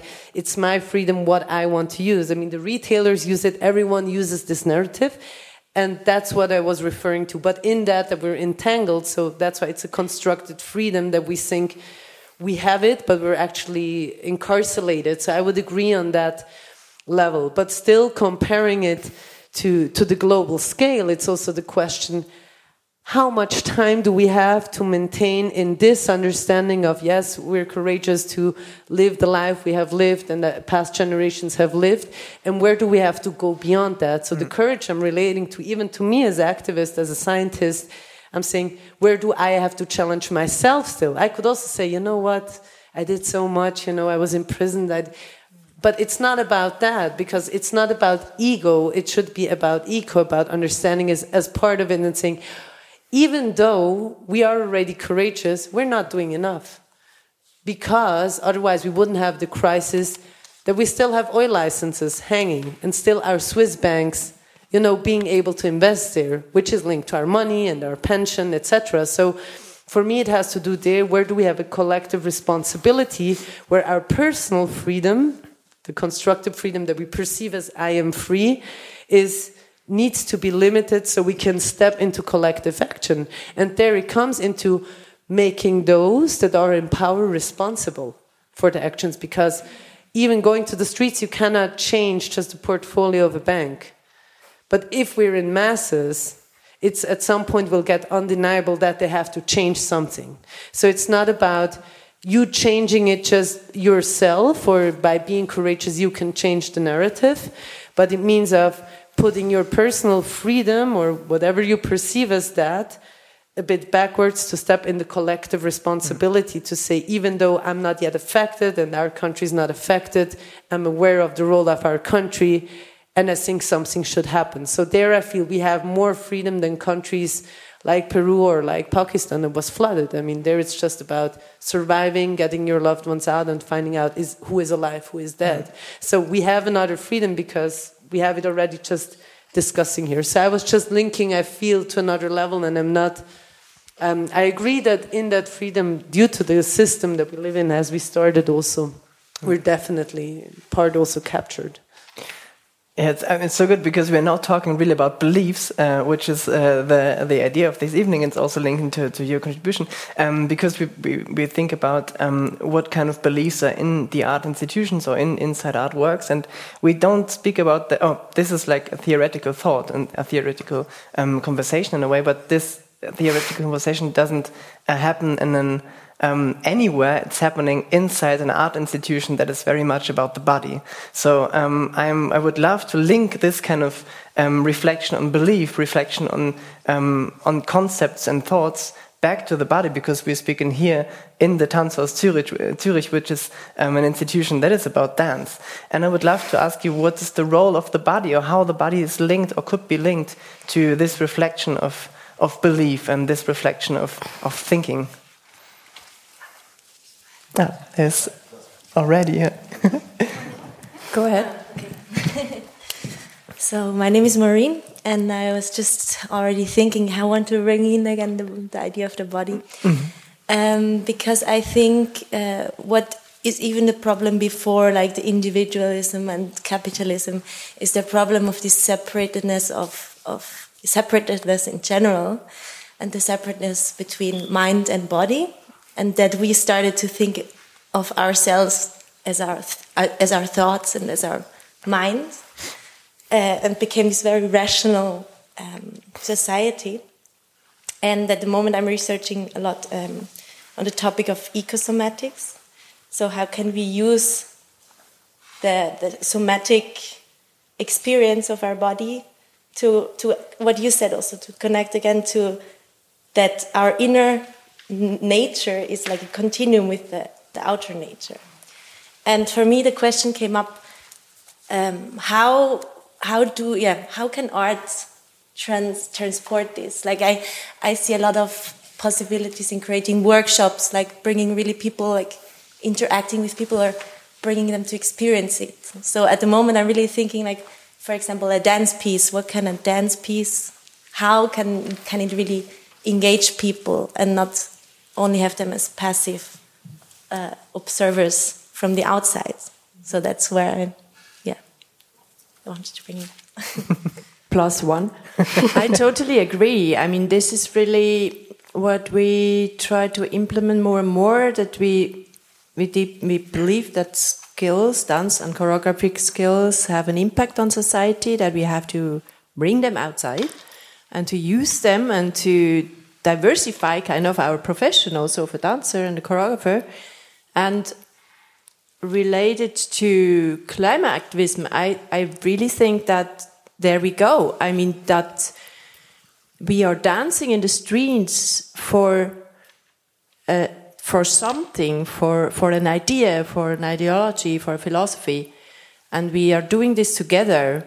You can already very much feel it by doing it that I really mean this, and I, I need to do this, and you don't question yourself anymore, and you are courageous then, and you are, you, you don't even think about it. It's just so natural. It just has to be, and I think that's exactly where it should go. It just, it's not a question anymore. Everybody, each morning, goes outside fighting for these ideas and for, for whatever it needs now to, to save the planet and that uh, we do this together and embody this message somehow because uh, that that gives a huge energy i think. And it is a reconnection again with with uh, something we lost over the last centuries or even more. That and, and of course in other contexts it's much more there.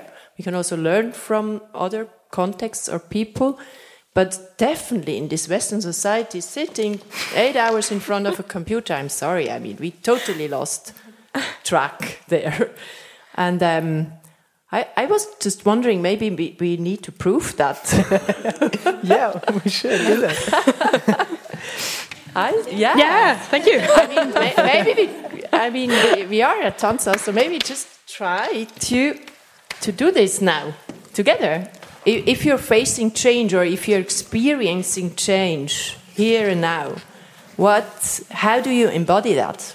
How does it look mm.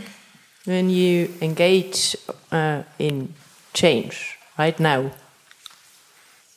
What could it be? I mean, just go wild.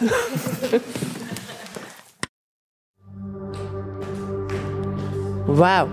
Well, that was a start, at least.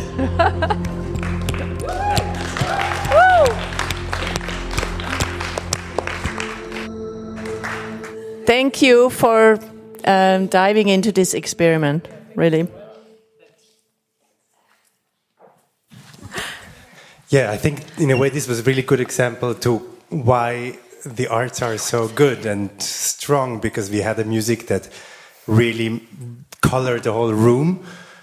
And I think that's what the artists and the activists and basically everybody has to do now. We need to color the conversations that we are having in a way that yeah, but where, where, the focus goes to what we need to do. Um, yeah, the, the, the, art is so manipulative and it's amazing.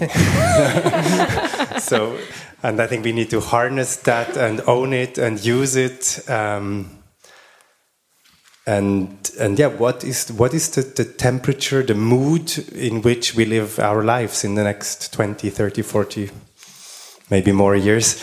Um, yeah, that was just my, my thought. Maybe to add, um, we also had that discussion in uh, climate activism about the positive and negative narrative and how that works psychologically. Because, as you mentioned, um, it doesn't always work very well if you're saying, okay, we're against that and we shouldn't do that. So that's why, for example, uh, in summer there was a climate camp or a, a resistance camp, and there the slogan was "Another world is possible."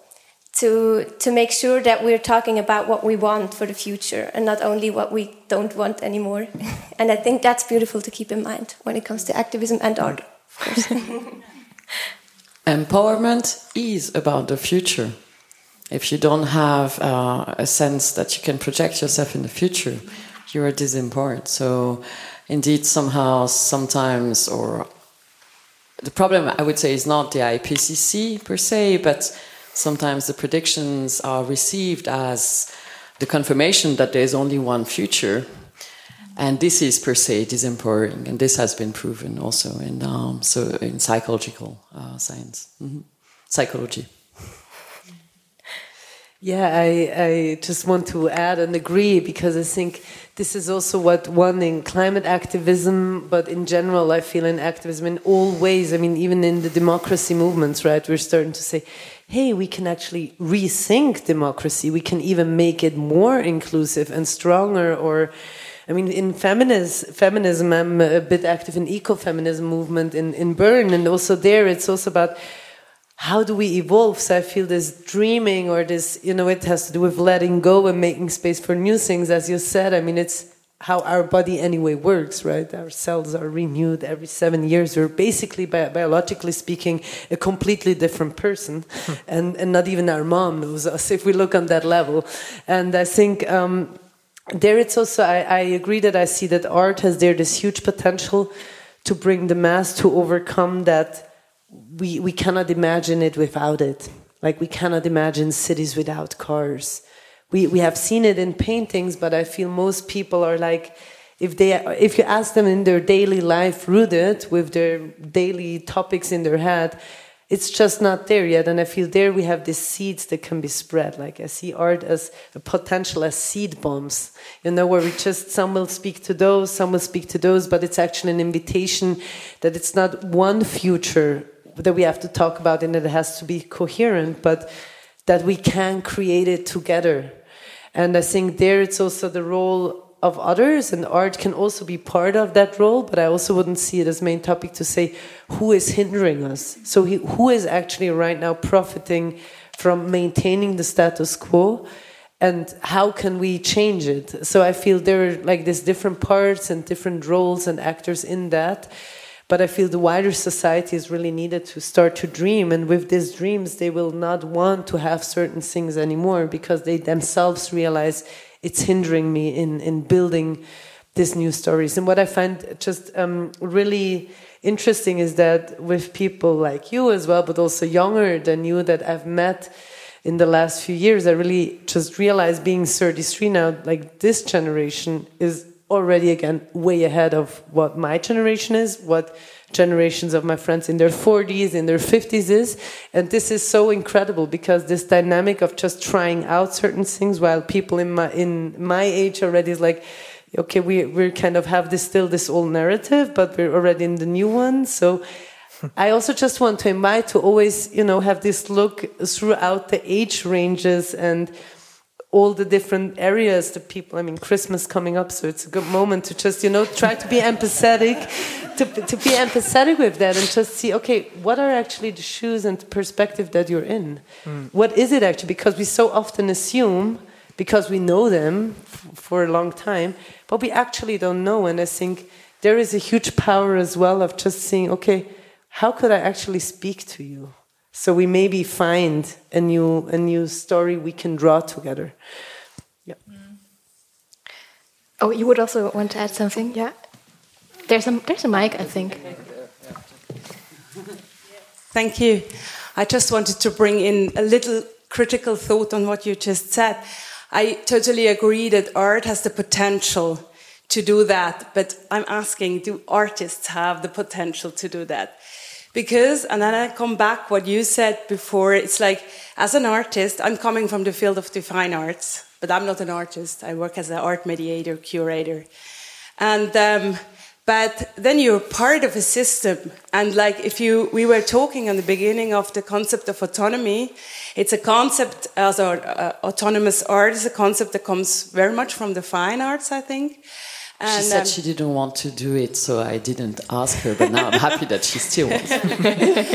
no, and then it's like also the narrative goes like, okay, um, there were the queens, the kings, the church that were the commissioners, and art was not free was not autonomous.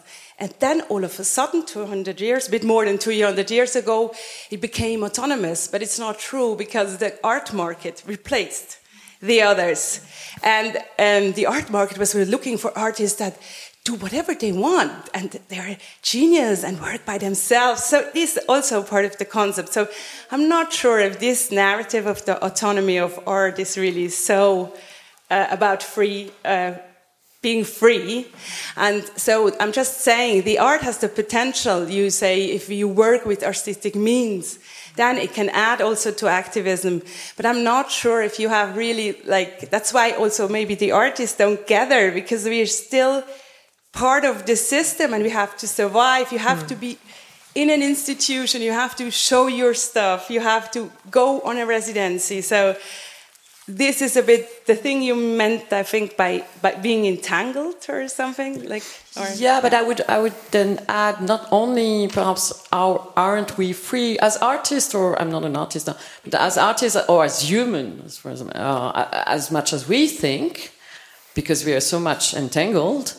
Uh, but also on the same level, on the same line, I would say it is not about art saving the world. It is about art transforming itself. Uh, and uh, then I'm going to be very disappointing, perhaps, but I think I hope not. I think also that utopia is a bit of a problem. The dreams, there's a, a great sociologist that was, uh, I can't, um, I, I just saying a few words, but she was saying the dream of our gra gra grandparents our, are our climate change, our asbestos, and all the kind of problems that we have.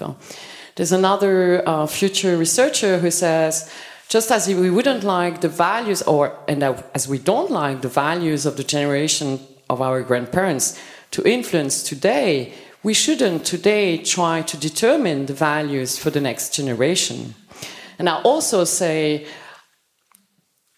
um, the utopia, let's say, as an example, for women to be in leadership position is not as empowering than, let's say, the possibility for women and for men and for everyone in general to be whatever they want. A deeper empowerment arises from reopening the horizon and not having one precise utopia of what should happen.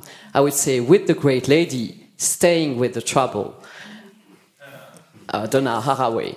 So beware of utopias because these are the next ideologies. I've said, what is an ideology which is not an ideology? And that would be for me the willingness and the wish to reopen the horizon of the future in many different directions, but never today trying to colonize the future and say what should be tomorrow. That's very important. But don't you think they're exactly art and artists? I hope they agree. Could be a motor to imagine futures we don't even think about now. I'm not talking about utopias. I'm talking about that art or artists have skills to imagine and embody possible futures. And there I see, and that's really because this is still talking in this system that there is a system, a capitalistic freedom, let's say, or call it. It's still um, with kind of the system here, and mm, I'm longing for some something that we could together uh, imagine and and with many voices and many bodies, as I said before. So it's not one unique possibility. Indeed, that would be the speculative. That's the idea precising of reopening the horizon of the future. If I'm convinced that there's only climate catastrophe, I will find proofs of my beliefs in reality and I won't do anything. And if we are all convinced that there's only a climate catastrophe, we have more chances to get there. This is called a self-fulfilling prophecy. This is the performativity of the future in the present and then the fact that we land there. So indeed, precisely, we should never think that there's only one future. Should it be an utopia or dystopia? Because we will have more chance to get there and we won't see other opportunities for other different futures. Mm. Voilà. So it's, it's exactly what you said, speculating many different futures. And I think very much that the artists have this capacity. I have to come back uh, because it made me also think of one way that I have been working lately, uh, which is a lot connected to. So I've been working a lot with improvisation, so I don't give uh, my, my, dancers um, clear instructions, but I lead them through um, certain processes. And I do this often or most of the times by um, putting them into settings. So, spatial settings, material settings. And for me, it has developed, or I realized lately that it actually feels like field research somehow. So, I put human beings, human bodies in certain settings, and I watch. This is uh, the biggest part of my choreographic work. I watch how these bodies react. And in this way, it can also be like not even thinking of utopias or dystopias, but different settings. What happens to us? I think th this is also a chance, like of, yeah, of we don't need to actually, uh, yeah, live these 50 years until the, a certain setting is created or not. Um, and then we can't have like 150 different settings at the same time but we can have them like here and now and, and experience how the human body reacts in it. And that's yeah. one potential of dance specifically. Yeah. Also, also, just quickly, thank you so much for mentioning that. Also, yeah. like to be in in the system as a professional artist, because I also feel like, yeah, coming back to the uh, A1 choreography, it's always things like, yeah, I've been speaking to many people that have like jobs outside of the cultural sectors and that can afford to like work uh, 40% or whatever and do activism besides. And to be honest as an artist i can't afford that. So it has to be connected somehow. Thank so, you for saying it for how do you, having the courage mm. of saying it. Um, for me, it's uh, just also to getting back to building on that, but um, also want to share another point for me, that's clear. So I, I also co-created uh, Music Declares Emergency three years ago, and the music industry has the exact same problem. So it's it is definitely a thing, but it is also a thing in science. I mean, I left science out of decision, so I think that's clear. And I was really referring to the the material kind of way of expression that can create like the the pathways where people can start to dream, to have the varieties. I, I also agree on that point what I really liked with the last input you shared is um, I also do kind of social transformation dialogues, and I work a lot with Theory U from Otto Scharmer from the Presencing Institute. And um, with him, I had a, a, a, long discussion in the context of a space we are sharing together, which is the World Ethic Forum. And it's really about like dreaming how can we.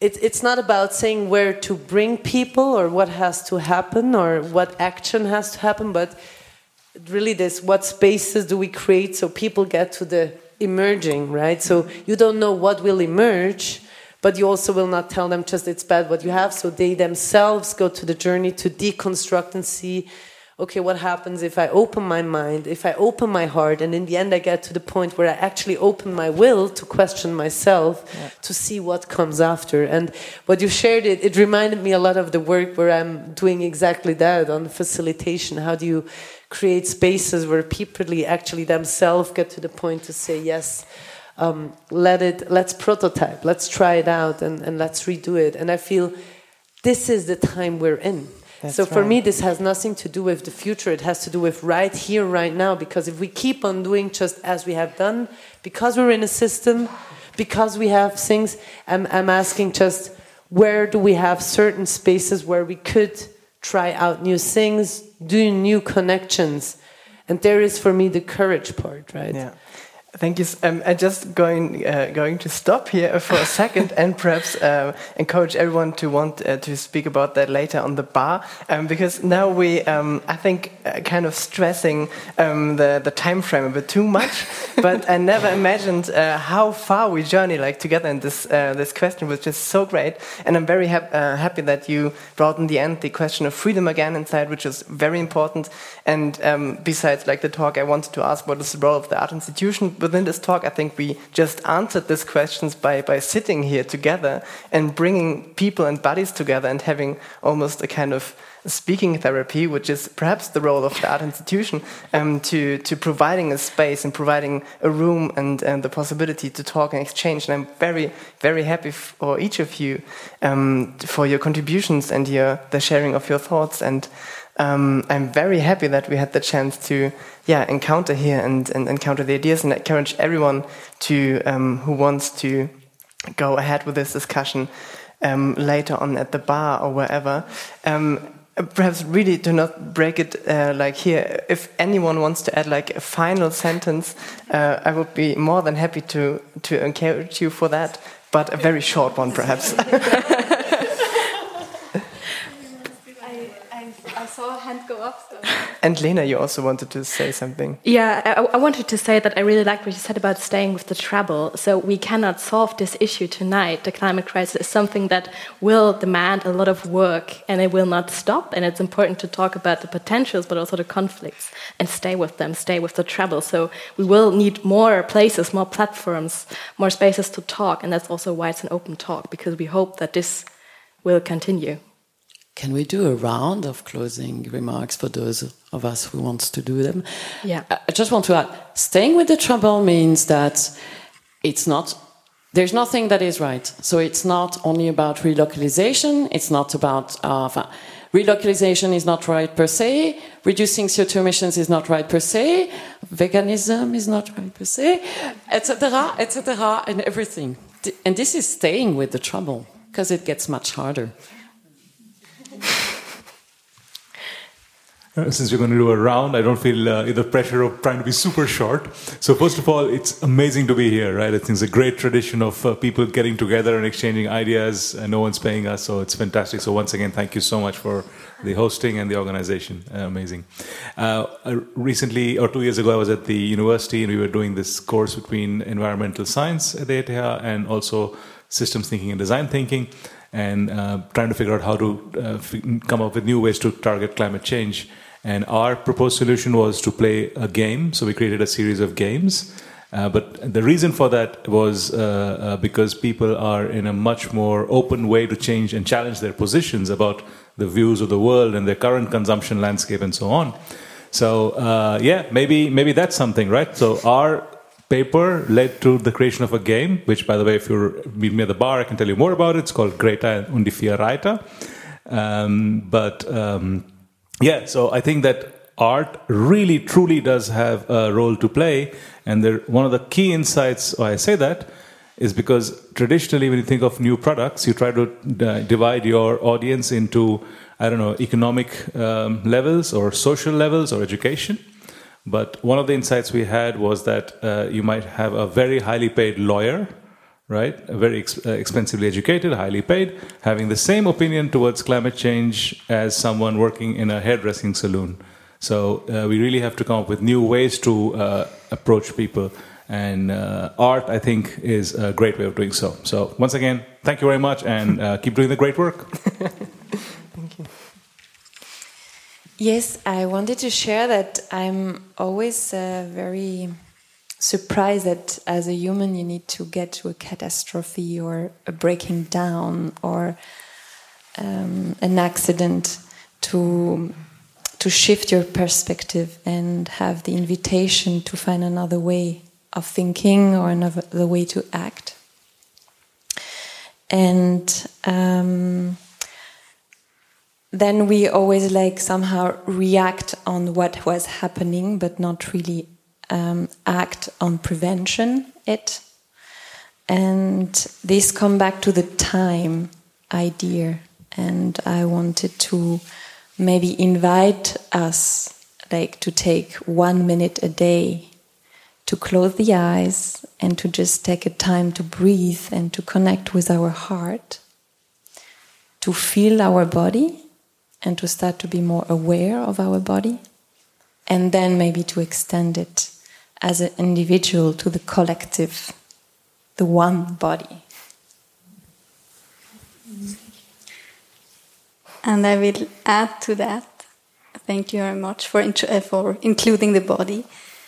that when all these bodies, like the change starts with me and with you and with you and with you. And if I change my inner structure, uh, my new, uh, neurosystem, my patterns, I start a change in society. And this can be through breathing one minute a day. And so we all have power. yeah. Does someone else around want to add something as well from you? I, I can just thought, uh, share one thought. I'm personally super privileged. I'm super lazy. I refer to the laziness. and I really hope that the artists help me because I have problems to think the unthinkable. And there, the artist, that's their kind of speciality. Regardless in which field they are actually working, they start always from the scratch somehow. And uh, this is a very empowering um, thing to witness. And this is what I need to get maybe out of my laziness because I'm super busy in my daily life and I forget many things. And if I think about climate change, the first thing is guilt and uh, comes up. And I, I need some, uh, somehow help there that uh, the artist uh, help me to or share their vision of the unthinkable because that's their specialty. I'm too busy with my consummation every day and I'm lazy. And there I need really, there I see a potential for the mm-hmm. art. Thank you. Thanks a lot. Um, I thanks to everyone and, and for taking the place and, and what I always say to activists when I do nonviolent direct action trainings, um, and I would just like to share it with you, but with anyone who can take it along. If you're in the guilt or in the fear or in rage, just pause and breathe and think of all the things you actually love on, on this beautiful planet we call home, right? And um, and if you then feel in love, then step into action. So I always say, don't step into action in rage. Step into it when you're connected with your heart, and then also, you know, step into art and step into writing me a mail so we can think of something together. Thanks a lot. Yeah.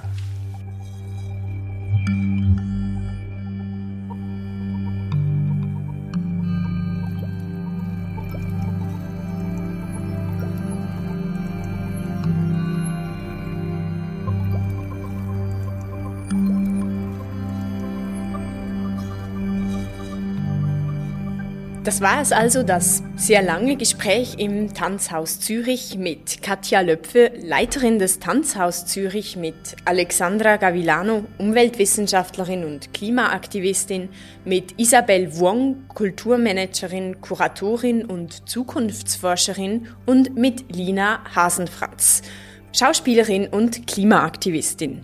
Moderiert wurde das Ganze von Charlotte Mattheisen, von Lena Schubert und von Johann Otten. Ja, und ich hoffe, ihr seid alle noch da.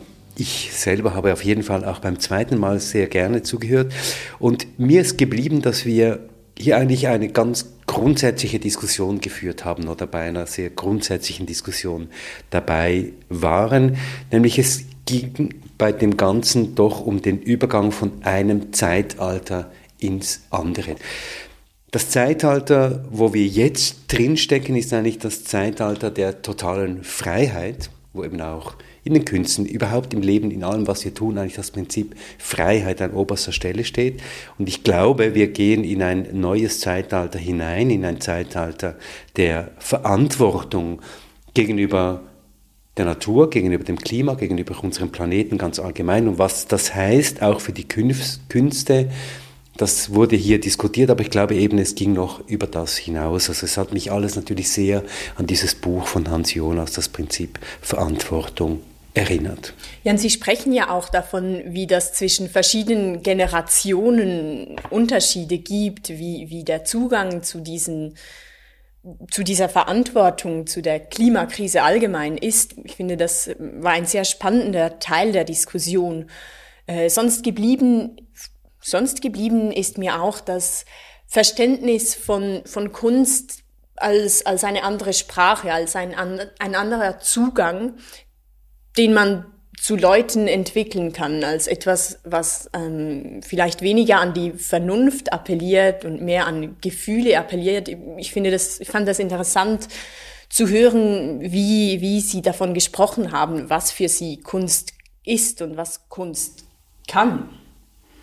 Und das sind ja doch die einen oder anderen interessanten äh, Projekte und Ideen dann eben auch aufgeploppt. Mir ist geblieben eben diese Idee, ähm, ein Ballett auf der A1 aufzuführen. Also ähm, die A1, die Autobahn sozusagen zu besetzen mit einem äh, Ballett und auch andere Projekte zeigen eben, dass in der Kunst natürlich eine Sprengkraft liegt, die in anderen Bereichen der Gesellschaft vielleicht eben nicht äh, vorhanden sind. Und dieses Potenzial zu schöpfen, wie das geschöpft werden kann, hm, ich glaube nicht, dass da eine Lösung jetzt präsentiert wurde in dieser Diskussion, aber ich fand es anregend, da äh, zuzuhören. Das Problem, über das äh, dann ein bisschen zu wenig gesprochen wurde, aber das natürlich im Raum steht, ist, kann hier irgendjemand in die Pflicht genommen werden. Also gibt es eine Verpflichtung äh, der Künste, sich jetzt diesem Thema äh, zuzuwenden, so wie wir sagen würden an einem geologischen oder geografischen Institut einer Universität gibt es diese Verpflichtung. Also können wir angesichts der Krise, in der wir stecken, in dieser Klimakrise, in der wir stecken, wirklich auch eine Verpflichtung zur Übernahme dieser Verantwortung ähm, ableiten. Und da sind wir natürlich in einer äh, ganz fundamentalen Demokratiediskussion. Ja, das ist auch eine Frage, die, die offen blieb in der Diskussion und über die man sich jetzt weiter Gedanken machen kann. Über diese Tage gibt es Zeit, sich darüber Gedanken zu machen. Und damit sind wir am Ende dieser absolut längsten Episode von Treibhaus, dem Klimapodcast. Nächstes Mal dann wieder in der gewohnten Länge. Allerdings bleiben wir bei einem ähnlichen Fokus wie in dieser Ausgabe. Wir fragen nämlich, wie und wo die Klimakrise in der Literatur vorkommt. Und wir machen eine Zeitreise von Charles Ferdinand Ramu bis zu Karen Duve. Wir machen also eine Zeitreise in der Literatur und in der Klimadiskussion in der Literatur. Ja, und wir sprechen dazu unter anderem mit den Verantwortlichen des Zürcher Strauhofs, wo gerade eben eine Ausstellung zum Thema läuft. Schaut euch diese Ausstellung noch an, wenn ihr könnt. Es sind die letzten Tage. Bevor wir enden in dieser Episode, noch dieser Aufruf, den ihr schon kennt, aber der deshalb nicht weniger wichtig ist, der Aufruf, uns zu unterstützen auf unserer Webseite mit dem Button Unterstützen. Geht auf die Webseite, klickt auf den Button Unterstützen und wenn es beim ersten Mal nicht klappt, macht ein Reload und dann funktioniert es. Wir danken sehr. Treibhaus, der Klimapodcast. Eine Produktion von Podcast Lab mit Lena Schubert, Johann Otten, Samuel Schläfli, Olivier Christe, Anna Vierz, mit der Musik von Lukas Fretz und mit Celine Elber und Christoph Keller. Treibhaus ist zu finden auf unserer Webseite www.treibhauspodcast.ch, auf Spotify, auf Apple Podcasts und auf allen guten Podcast-Kanälen. Wenn euch dieser Podcast gefällt, wenn ihr Anregungen habt, wie immer Kritik und Ideen, dann schreibt uns auf Facebook oder per Mail an mail at treibhauspodcast.ch und wenn ihr mögt, Schaut auf Instagram vorbei.